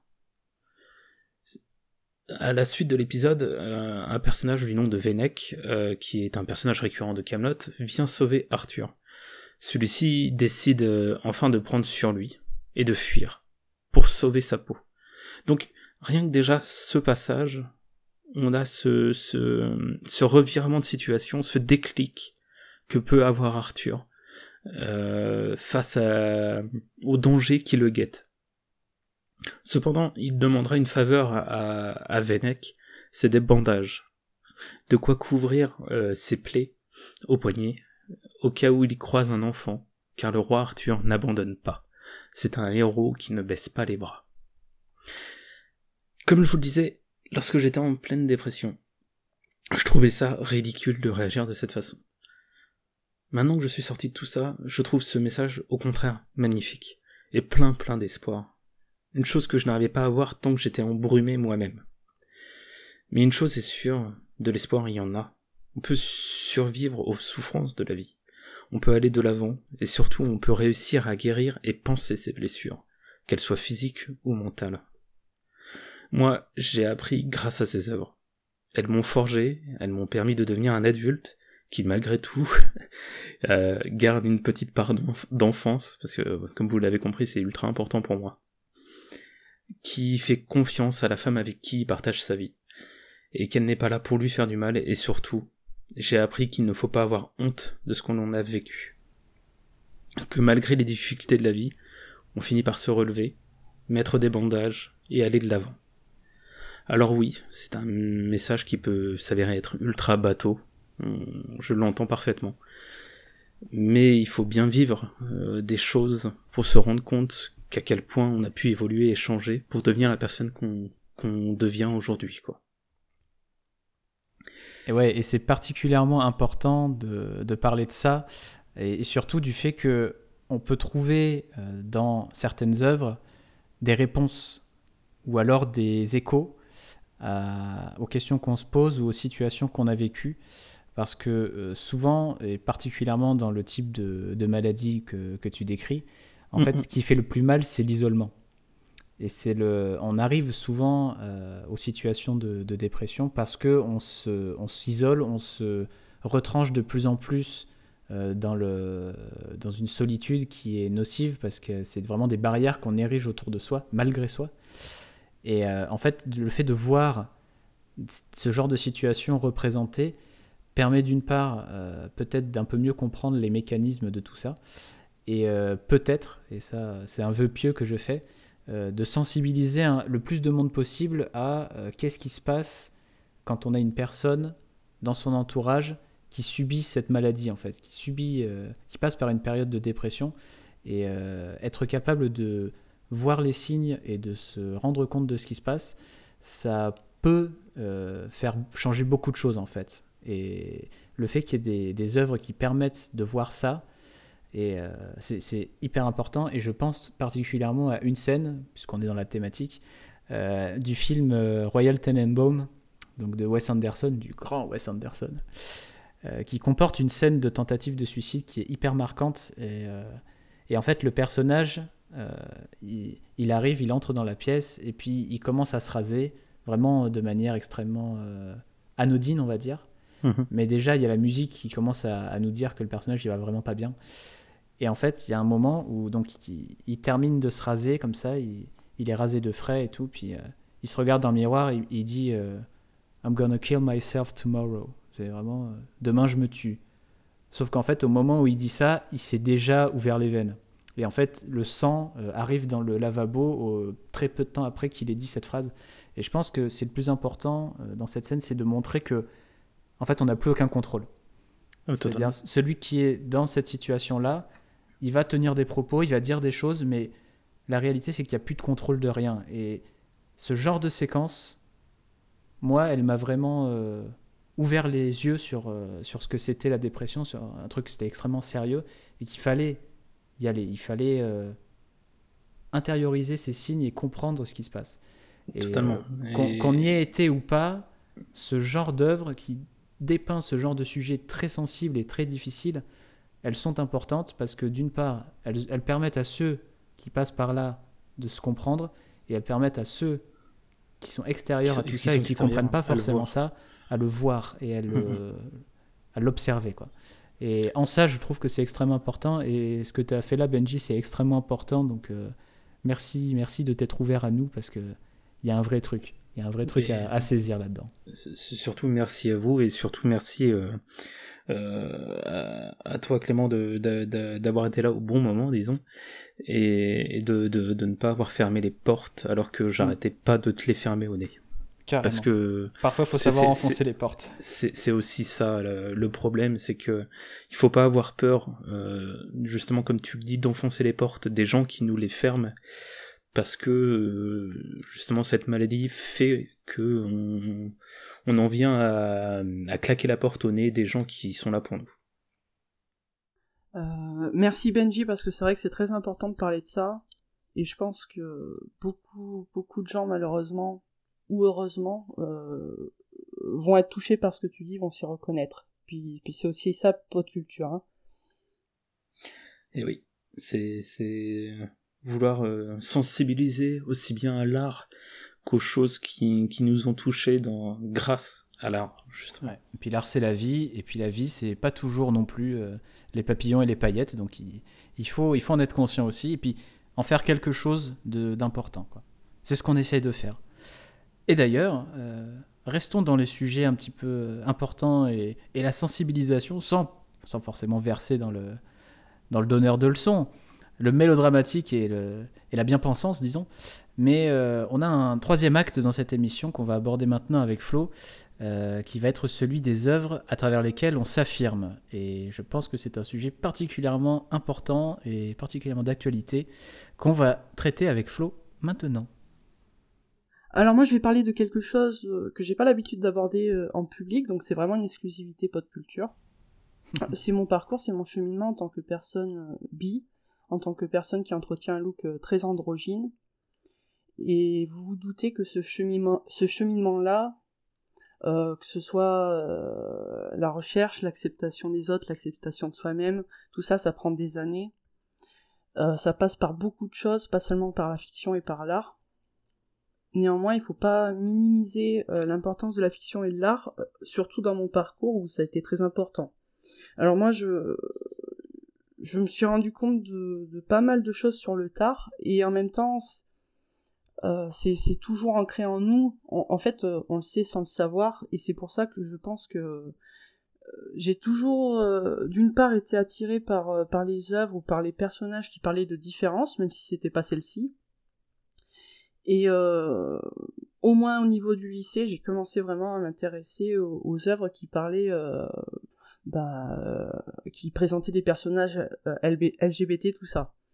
Euh, d'ailleurs, il y a un film qui m'a beaucoup marqué que j'avais découvert au lycée et j'ai envie de, de, rapidement le, présenter parce que je pense qu'il est pas très connu. C'est une, journée particulière de Ettore Escola. Je sais pas si vous connaissez. Ah, et Torresco, là, oui, je, je connais, ben, de nom, parce que c'est Et un, euh, pour un, un petit peu grand plus que vous, du cinéma italien. pour, que vous puissiez visualiser, donc euh, ça met en, en vedette le couple euh, Sofia Loren et Marcello Mastroianni. Et euh, cette œuvre, elle était, elle est fondatrice toujours pour moi parce que d'une part, ça m'a vraiment ça, ça m'a donné euh, cette passion que j'ai pour le cinéma italien, même si je regarde beaucoup moins de films italiens qu'avant. En tout cas, euh, les films italiens de l'époque euh, Mastroianni, tout ça. Et euh, surtout, euh, j'avais vraiment été marqué par, euh, par le personnage de Mastroianni parce qu'en fait, ce film il se situe dans, dans l'Italie fasciste. Et c'est, c'est un huis clos et des tranches de vie. Hein, je dis ça parce que je sais que vous aimez bien ça. Et, Oui. Tout à fait. et donc tu vois une, une femme au foyer interprétée par Sophia Loren qui, qui a une vie monotone où elle n'est pas traitée à sa juste valeur. C'est vraiment un film très féministe même s'il date de 1977. Et, euh, et elle va rencontrer ce voisin qui elle comprend pas pourquoi il, est tellement isolé, pourquoi il prend pas part aux activités euh, qui sont toutes euh, faites à la gloire de, Mussolini, mais bon. Et puis tous les deux, ils vont lier, vont tisser un lien d'amitié. Et elle, elle va tomber amoureuse de lui. Et, puis lui, je me rappelle plus si c'est dit euh, de manière implicite ou non, mais tu comprends qu'il est homosexuel. Et ouais, bien sûr, c'est c'est pas une fin très joyeuse, mais mais je conseille vraiment ce film-là. Il est très intimiste et, très beau euh, sur le message qu'il porte.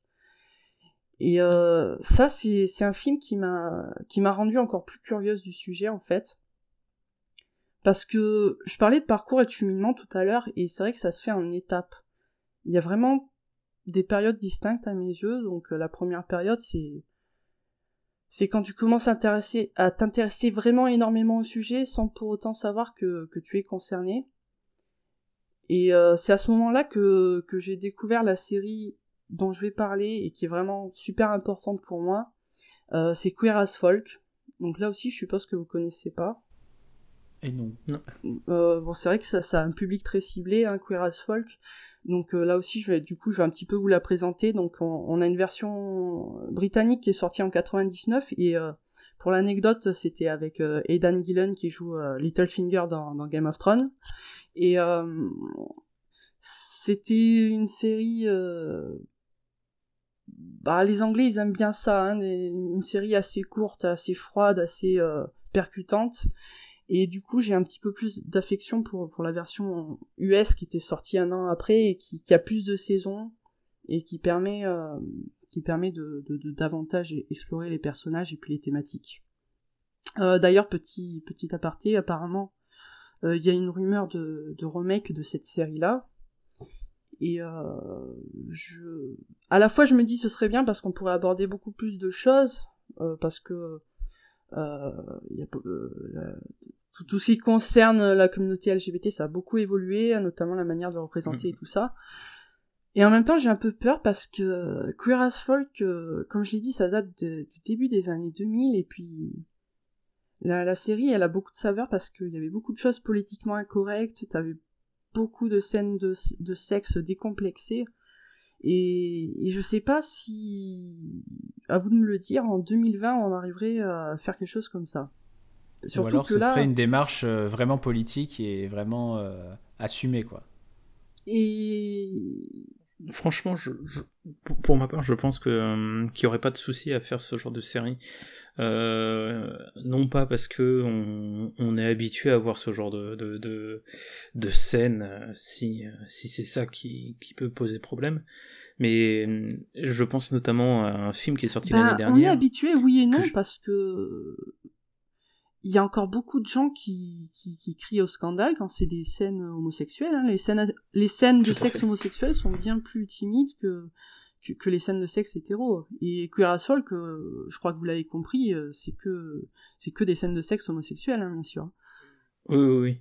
Bah après, euh, comme, comme ce que j'allais te dire là, c'est que l'année dernière, il y a eu un film que j'ai très très envie de voir pour son message, justement, c'est Portrait d'une jeune fille en feu, qui, euh, qui, il me semble, au vu de sa bande-annonce, parle d'un couple euh, euh, de lesbiennes, finalement.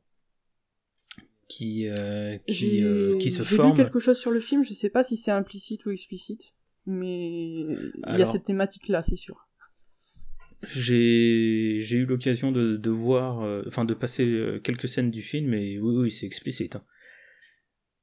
Clairement. Et d'ailleurs, ça me fait euh, un peu rebondir très très rapidement sur la vie d'Adèle. Mm. Mm. qui lui aussi ah, montrait des, Quand on parle de, scènes de sexe homosexuel, moi je pensais surtout à ça, ouais. On est d'accord, ouais. D'ailleurs, bon, ça, c'était pas très. Euh, je, je me rappelle plus trop du film, mais d'ailleurs, ça n'a pas été très euh, apprécié par par les par, par, par la communauté concernée, je pense, ces scènes de sexe là. Bah, d'autant qu'au vu de, du réalisateur, bon, il y aurait beaucoup de choses à dire, je pense. Oui, ouais, ça c'est clair. Du coup, tu disais pour, par rapport au portrait de la jeune fille en feu, oui, donc bah, l'année dernière, il a été extrêmement bien reçu. Le, film, le film, il a, hum, je sais que beaucoup, il y a eu énormément de très très bons retours.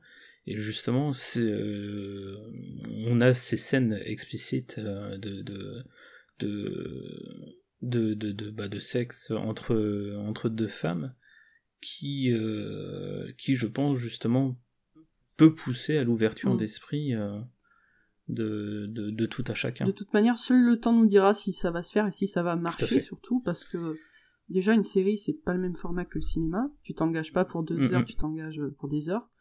Et puis Curas Folk, même s'il y a, même s'il y avait euh, un couple, un couple de lesbiennes, c'était surtout des scènes de sexe euh, entre hommes et ça, je pense que c'est mm. encore moins toléré. Dire, ouais, c'est encore plus, ce sera encore plus difficile pour le grand public. Parce tu te dis que malheureusement, il euh, y a beaucoup d'hommes qui, qui, aiment regarder euh, certaines scènes de sexe. Il y a l'amour entre femmes qui est beaucoup fantasmé. Voilà. Euh, pour X raisons et pour raison X, si j'ose voilà, Malheureusement, ça passe beaucoup mieux. malheureusement ou heureusement, je sais pas. Mais aux scènes, aux scènes gays. C'est pour ça que je m'interroge, voilà. Donc, euh, si vous voyez des infos passer sur Queer as Folk, vous penserez à moi, et puis, puis ça, si ça ressort effectivement, ben, on verra ce que, ce que le temps nous dira. Et euh, bon, as Folk, vu comme j'en parle, dirait que c'est que du cul, mais bon, euh, c'est pas que ça, bien sûr. Euh. Après, c'est important, pourquoi? Parce que surtout, il y a 20 ans en arrière, euh, les personnages homosexuels étaient moins représentés, et puis t'avais ce cliché du, du, personnage secondaire ou du meilleur ami gay qui finalement était tout sauf sexualisé. Bah, comment... ou alors c'est la... Comment dire C'est le le stéréotype de la folle, quoi. Voilà. Et là, au contraire, ça te montrait certains personnages très extrêmement virils, extrêmement sur d'eux, et qui en même temps euh, euh, pratiquaient des scènes de sexe très crues, qui vivaient leur sexualité, et ça changeait totalement euh, ce qu'on avait l'habitude de voir en termes de, de, représentation d'un personnage qui et bon bien sûr moi je l'ai pas vu en, en 2000 hein, la série j'étais beaucoup trop jeune je, l'ai vu quand je commençais à m'intéresser au sujet. Et puis, et puis c'est une série qui qui a pas atteint un public euh, très large. Hein. La preuve c'est que que vous ne connaissiez pas. Et euh, malgré tout, c'est quand même quelque chose qui est qui, est assez populaire, qui est assez connu euh, quand on s'intéresse à la question. Et qui, je sais pas si, si la représentation est parfaite pour autant, parce que comme je l'ai dit, ça a déjà 20 ans, bien sûr, je pense qu'avec le recul, on trouvera des choses à y redire. Hein. En tout cas, euh, je disais que c'était pas que du cul parce qu'en fait tu, tu suivais un groupe d'amis, donc surtout des hommes, tu suivais un groupe d'amis et euh, donc t'avais euh, le personnage principal c'est c'est Brian euh, qui donc comme je l'ai dit c'était vraiment en dehors du, du cliché de ce qu'on pouvait voir du personnage gay auparavant parce que c'est un c'est un c'est un homme très assez viril, assez euh, assez sûr de lui. C'est un don Juan tout simplement. Hein. Il collecte, il fait la collection des, des conquêtes et et euh, t'avais tout un panel de personnages à côté qui était son son groupe d'amis plus ou moins. Et euh, c'est ça qui qui était intéressant parce que tu voyais que bah forcément puisque tout le monde ou presque est gay dans cette série c'est donc tout le monde est gay ou presque dans cette série du coup par conséquent l'orientation sexuelle n'est pas du tout euh, le trait de caractère important du personnage et euh, tu vas pouvoir oublier ça et puis t'intéresser à ça et puis voir que euh, n'importe quel homme n'importe quel personnage peut être concerné en fait. Et donc j'ai Queer as Folk c'est une série qui me suit depuis des années. Donc c'est la série c'est une des séries c'est la série la plus importante que j'ai vue déjà quand je me questionnais, quand je m'intéressais au sujet, quand j'étais curieuse. Ça m'a apporté des informations. Ensuite, c'est une série que j'ai vue, que j'ai revue euh, quand, quand voilà, quand, quand j'avais ma copine et euh, et quand malgré tout j'étais dans le placard, hein, parce que euh, elle, est, elle, est, elle, est, fabuleuse cette expression être dans le placard, mais elle est aussi tristement vraie en fait quand quand t'as pas fait ton coming out, que t'es dans le placard, ben t'es complètement replié sur toi-même, t'es vraiment tu, tu suffoques en fait. Et tu deviens vraiment paranoïaque. En fait, tu sais pas comment les gens vont réagir, du coup, bah tu te renfermes beaucoup sur toi-même. Tu, tu parles plus beaucoup, euh, même à ta famille, même à tes amis proches. Et, euh, et euh, je pense que c'est vraiment cette période-là, c'est un des facteurs qui font que, que j'ai eu une période un petit peu sombre aussi. Et, euh, et ce genre de série, Queer as Folk, quand tu le regardes à cette période-là, et eh ben les personnages deviennent des amis et deviennent de la famille en fait. Et vraiment, quand t'es dans le placard et que tu regardes une série comme ça, c'est vraiment, c'est comme une, une, fenêtre dans ce placard qui te permet de respirer. Et euh, pour ça, je lui serai éternellement, éternellement reconnaissante, ça c'est sûr. Et euh, et cette série, du coup, bah, on, a, on parlait d'œuvres qui nous touchent en plein cœur, et bah cette série, elle est toujours dans mon cœur et elle y sera toujours. Là, je continue, je continue à refaire des, Maintenant, maintenant que, que tout le monde sait ou presque qui je suis, que j'ai plus aucun complexe ou problème avec ça, je continue à regarder cette série et puis et puis puis je l'aime toujours autant. Et puis puis ce qui est amusant c'est que je, je redécouvre toujours des, des, choses. C'est un petit peu comme euh, toutes les œuvres dont, on a parlé jusqu'à présent. Et puis euh, et puis ce qui est amusant donc c'est que je m'identifie à des personnages différents euh, au fur et à mesure que je vieillis. C'est vrai que quand j'étais jeune, quand je découvrais la série, euh, je m'identifiais beaucoup à, à, Brian, donc euh, le, gars, euh, euh, le gars sûr de lui, qui, qui fait genre qui s'en fiche des autres et tout ça. Et puis, et puis là, le dernier rewatch que j'ai fait, j'avais, j'avais beaucoup aimé Ted, qui est vraiment pour le coup l'ami soi-disant le plus normal et basique du groupe, mais en fait, c'est le personnage à, qui va arriver le plus de choses tragiques et le plus de choses comiques à la fois. Du coup, c'est toujours un ascenseur émotionnel. Et puis, euh, puis, de toute façon, les mots me manquent parce que je suis pas du tout objective, mais pour moi, tous les personnages et toutes les thématiques traitées dans cette série sont sont juste fous. Et au début, ça a l'air de rien. Au début, tu te dis ouais bon, c'est juste c'est juste une série qui suit un groupe d'amis, euh, voilà, il y a beaucoup de cul, euh, c'est un peu superficiel, mais c'est fait exprès, en fait. C'est superficiel au début parce qu'on te montre à quel point euh, ce groupe d'amis homosexuels sont forcés à être superficiels, à glorifier la beauté, tout ça, et puis ça gagne de plus en plus en profondeur au fur et à mesure qu'ils grandissent. Hein, on revient au syndrome de Peter Pan parce que c'est des, c'est des gars qu'on qui, qui approche de la trentaine, hein, ce qui est aussi mon cas aujourd'hui, et c'est peut-être aussi pour eh ça que, que, je trouve un, nouvel écho, et qui, vont enterrer leur enfance pour devenir des hommes, et, puis là, la peur de l'engagement était encore pire puisqu'ils puisqu'ils étaient homosexuels, et, et ça, c'est juste une des, des multitudes de, thématiques qui sont traitées dans Queer as Folk, donc... Euh, vraiment c'est vraiment une série euh, fabuleuse qui, qui m'a aidé qui m'a et vraiment même si vous n'êtes pas concerné je vous, conseille vraiment de d'essayer de la regarder parce que cette série est juste folle en fait. Ouais c'est ça en fait. Si euh, comme tu le dis au-delà de son de sa cible on va dire son cœur de cible qui était les plutôt les personnes queer parce que à l'époque ça permettait une représentation de la, de la personne queer et, et de, faire écho à ces situations là si en plus de ça en fait, elle arrive, la série, à toucher euh, des sujets universels, comme tu as l'air de le dire.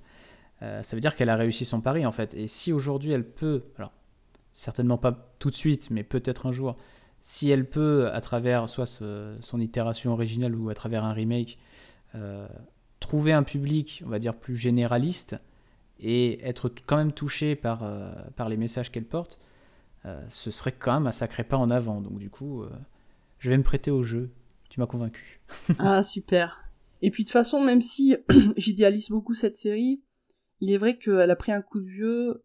Euh, par exemple, je sais pas si ça vient de la traduction française ou pas, mais il y a une grosse confusion entre les travestis puis les persos trans, tu vois. Et c'est là que tu dis la série elle mériterait un petit coup, un petit coup de poussière. Ouais, à l'époque, on était vraiment moins au courant de, toutes ces situations aussi. Hein. Je pense que ça y joue beaucoup. Mais ouais, ouais, je vois, je vois, je vois. Et puis surtout, ça t'a ça t'a accompagné et ça t'a beaucoup aidé en fait. C'est aussi ça qui fait que, bah, c'est ça, quand es que la série est importante parce que tu dois pas être la seule dans, ce, dans ce, ben, cette situation-là. Quand on quand on n'ose pas en parler aux autres en fait, c'est parce qu'on s'imagine que, que les autres vont pas accepter et surtout que, que t'es seul en fait, que, que t'es seul, que t'es seul dans ce cas, alors que ben ce genre de série euh, et puis ensuite, euh, le fait d'en parler aux autres, tu te rends compte que non, tu n'es pas seul, que déjà, euh, les personnes non concernées euh, vont, peuvent très agréablement te surprendre. Ça, c'est ce qu'on me disait toujours, tu devrais en parler, tu vas être agréablement surprise, et puis j'y croyais pas. Et, finalement, si, je l'ai été. Et puis, et puis surtout, tu te rends compte... et puis surtout, tu et puis euh, il faut se rendre compte qu'on n'est pas tout seul, c'est impossible en fait, parce que en fait t'as l'impression que t'es le seul concerné dans ton milieu et que c'est pour ça aussi que tu veux pas en parler. Genre tu tu es bizarre, personne d'autre est concerné, mais, au final euh, c'est juste quelque chose de banal, de pas grave et puis euh, et heureusement les langues se délient de plus en plus et c'est de moins en moins grave. Je veux dire moi depuis que depuis que je vis ça pleinement, depuis que je cache plus rien, j'ai jamais j'ai sans doute beaucoup de chance, hein, mais il m'est rien arrivé, quoi. J'ai surtout été euh, confronté à des personnes qui ont super bien réagi et tout ça. Et euh, j'aimerais aussi très rapidement parler de Orange is the New Black, qui est une série euh, beaucoup plus vue, donc euh, que en plus je pense que vous avez regardé tous les deux. Bah alors surtout Benji, parce que moi je l'ai vu de très loin. Ouais. Et j'ai jamais pris le temps de, de regarder vraiment en fait. Et euh, Orange is the New Black, euh, bon, je vais pas la seule chose que je La seule chose que je sais, c'est que ça se passe dans un pénitencier pour femmes. Bon, ça fait un bon résumé. La, seule vraie œuvre que je connais qui se passe dans un pénitencier pour femmes, c'est la partie 6 de Jojo. Donc, euh. ah. Et effectivement, on peut pas faire un meilleur résumé. Ça se passe dans un pénitencier pour femmes, et puis c'est le prétexte pour te montrer tout plein d'actrices différentes, tout, tout, plein de personnes, tout plein de femmes différentes. Et euh, moi, j'aimerais parler de, de l'intervention de Ruby Rose dans cette série, en fait. Je sais plus dans quelle saison elle apparaît. Euh, mais, mais je crois que c'est en plus c'est dans, dans une émission de Pod Culture que je, je ne sais c'est peut-être Mathieu qui avait dit que je sais plus qui c'était qui avait dit que que en fait euh, Ruby Rose elle était venue là juste pour euh, qu'elle apportait pas grand chose à la saison en fait qu'elle était juste venue se montrer voilà parce que bon, il faut, on va pas se mentir, c'est c'est une actrice très séduisante. Euh, je sais plus si on en avait parlé dans un épisode de ça. Il me semble, il me semble qu'on en a parlé. En tout cas, euh, ça m'amène, comme vous vous en doutez, à parler de, de l'intérêt euh, de représenter des, des minorités dans les séries. Elle apparaît dans la saison 3 et 4, juste pour te, Merci. te resituer. Et moi, je trouve ça super important de représenter des minorités. Alors peut-être que son personnage, il apporte pas grand-chose, d'ailleurs, j'avoue que je me rappelle plus trop euh, de ce qui se passait. Mais... Elle devient un peu une love interest. Voilà. Alors bien sûr, il... du personnage ça c'est un autre débat. Il faut que, faut que le personnage apporte quelque chose au scénario parce que sinon, en tout cas, il faut pas que ce soit trop maladroit ou maltraité.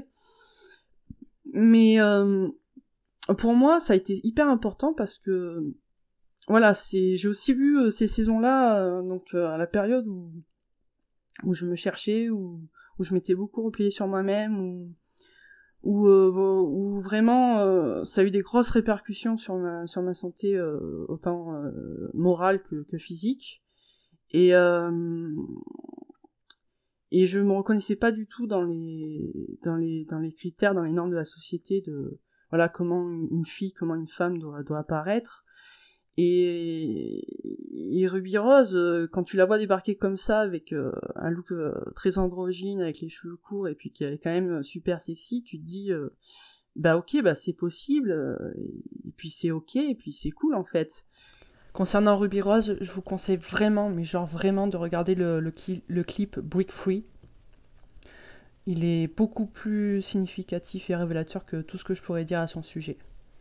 Et puis ça peut être euh, un moteur, un objectif pour beaucoup de gens, et en tout cas ça l'a été pour moi. Et, rien que pour ça, rien que pour ça, même le, le personnage euh, le, le moins utile possible, et eh ben il est super important en fait, parce que hmm.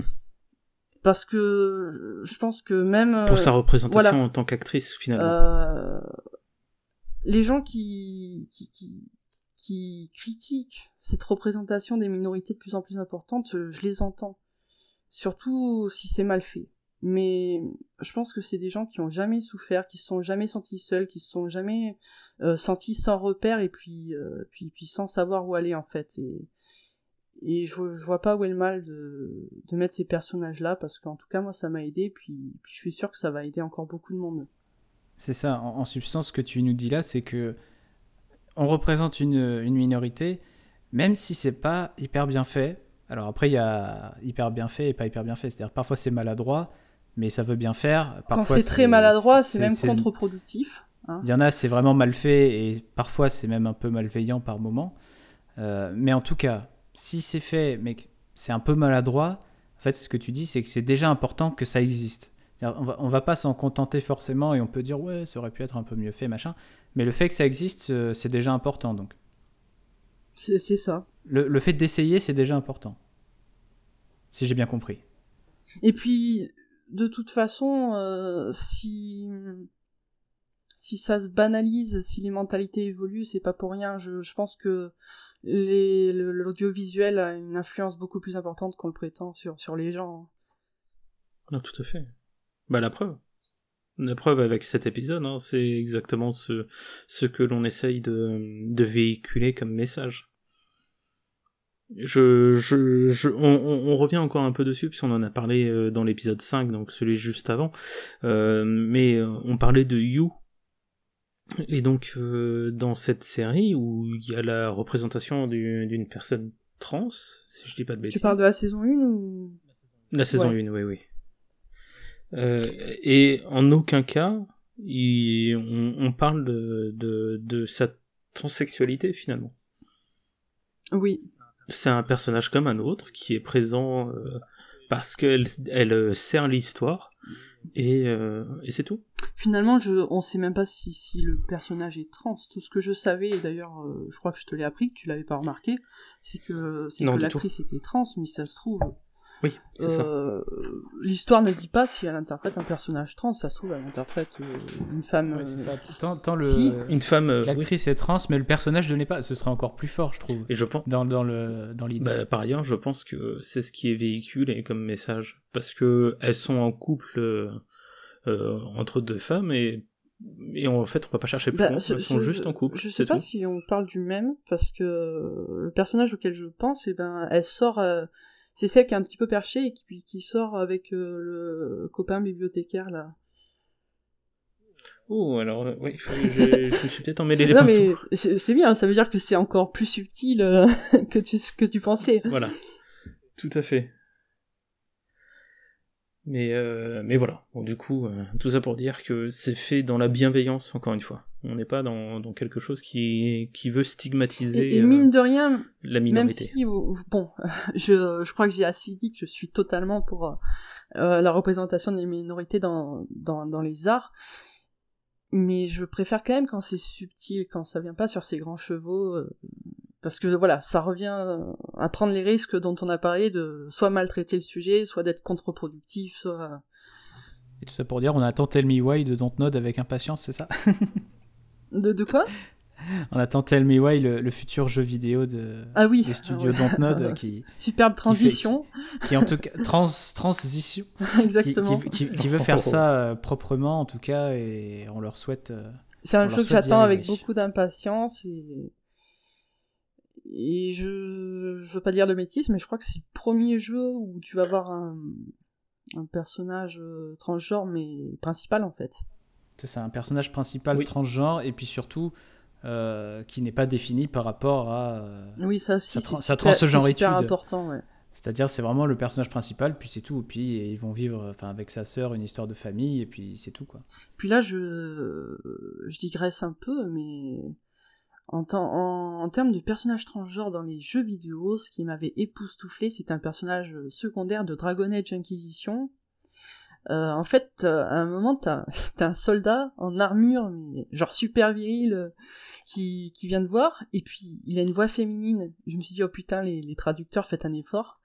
Et puis, sauf que si tu apprends à connaître ce personnage, si tu fais les bons choix pour te rapprocher de ce personnage, tu te rends compte que effectivement, c'est c'est un soldat, c'est un homme trans en fait, et, et tu peux même aller jusqu'à discuter avec lui et lui dire, bah vu que la magie existe, est-ce que tu veux pas trouver un moyen de, et puis il a même pas envie, tu vois, il a pas envie de, de transitionner. Bien sûr, j'utilise des termes euh, très modernes. Alors le jeu est dans un contexte euh, médiéval, donc c'était c'était narré différemment, mais j'ai trouvé ça super bien traité en fait. Euh, ça m'avait vraiment bluffé à ce niveau-là. Bah, dites-moi, ça, ça, nous fait du matériau pour, euh, pour traiter ce sujet euh, très très large qui est la, la, représentation dans, des minorités dans les œuvres de fiction, peut-être ah, je suis, je suis prêt, je suis dans, dans le futur? En tout cas, ça donne envie. Ce qui, pourrait être, ce qui pourrait être euh, un, un, une très très belle fin de saison pour, pour cette première saison de Pod Culture. Ah on dit on ça, dit ça, on dit rien. Ça, ça demanderait du boulot, mais je pense que ça peut être très intéressant. C'est envisageable en tout cas.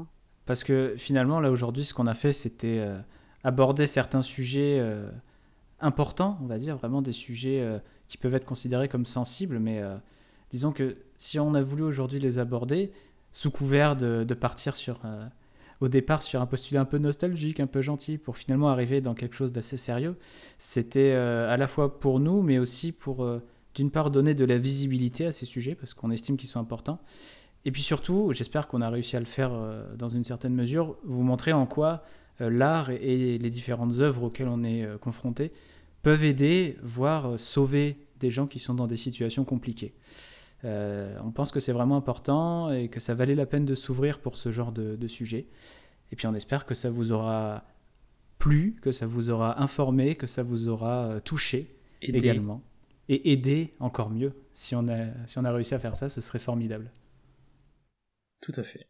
Eh bien, écoute, euh, je pense que c'est sur cette magnifique euh, conclusion qu'on va pouvoir euh, se dire à une prochaine fois. pour rappel, euh, Podculture a un salon Discord qui commence à être vraiment vivant grâce à vous. C'est super cool. Il y a pas mal de personnes qui sont arrivées ces derniers temps. des gens super curieux, ouverts d'esprit, avec qui on peut débattre dans le respect, incroyable sur Internet en 2020. Euh, il y, a certainement un humour, un humour douteux quand même. Mais... ouais, ça, ça commence par Ben et ça finit par J. ouais, bon, bah ça on a l'habitude. Mais euh, quoi qu'il en soit, c'est sûr que pour ça, un grand grand merci à vous, auditeurs, qui euh, qui aussi bien prenez votre temps pour nous écouter que euh, que maintenant venez euh, que vous venez participer et échanger avec nous sur ce salon. donc euh, voilà, tout. extrêmement gratifiant, super cool. Surtout, c'est intéressant en fait de, discuter et de, bah, de partager ce qu'on aime, et c'est exactement ce qu'on veut faire. Et, et si on peut le faire tous les jours en plus avec des gens intéressants, mais, mais que demande le peuple c'était le but même de, de Pod Culture, tout à fait. En tout cas, vous retrouverez du coup le salon de, de Discord dans, euh, j'ai envie de dire dans la description, mais également dans la bio Twitter. Et puis, euh, n'hésitez pas à nous rejoindre, ça sera avec plaisir qu'on échangera avec vous euh, sur divers sujets. Sur ce, on vous souhaite euh, le meilleur du monde. Et que quelqu'un vous tende la main. c'est ça. Parce que c'est aussi ça, votre culture, c'est l'amour, c'est la, bienveillance et, et, et voilà. L'optimisme. le bonheur et, la joie de vivre. Si on s'en est sorti, vous aussi, là on commence à aller dans la propagande. on va commencer à s'arrêter là, hein, ça vaudra mieux. Eh bien écoutez, je vous souhaite une très bonne fin de journée ou une très bonne soirée, euh, tout dépend de quand vous écouterez cet épisode, et on vous dit à bientôt pour l'épisode 7. Ciao Des bisous. Ciao tout le monde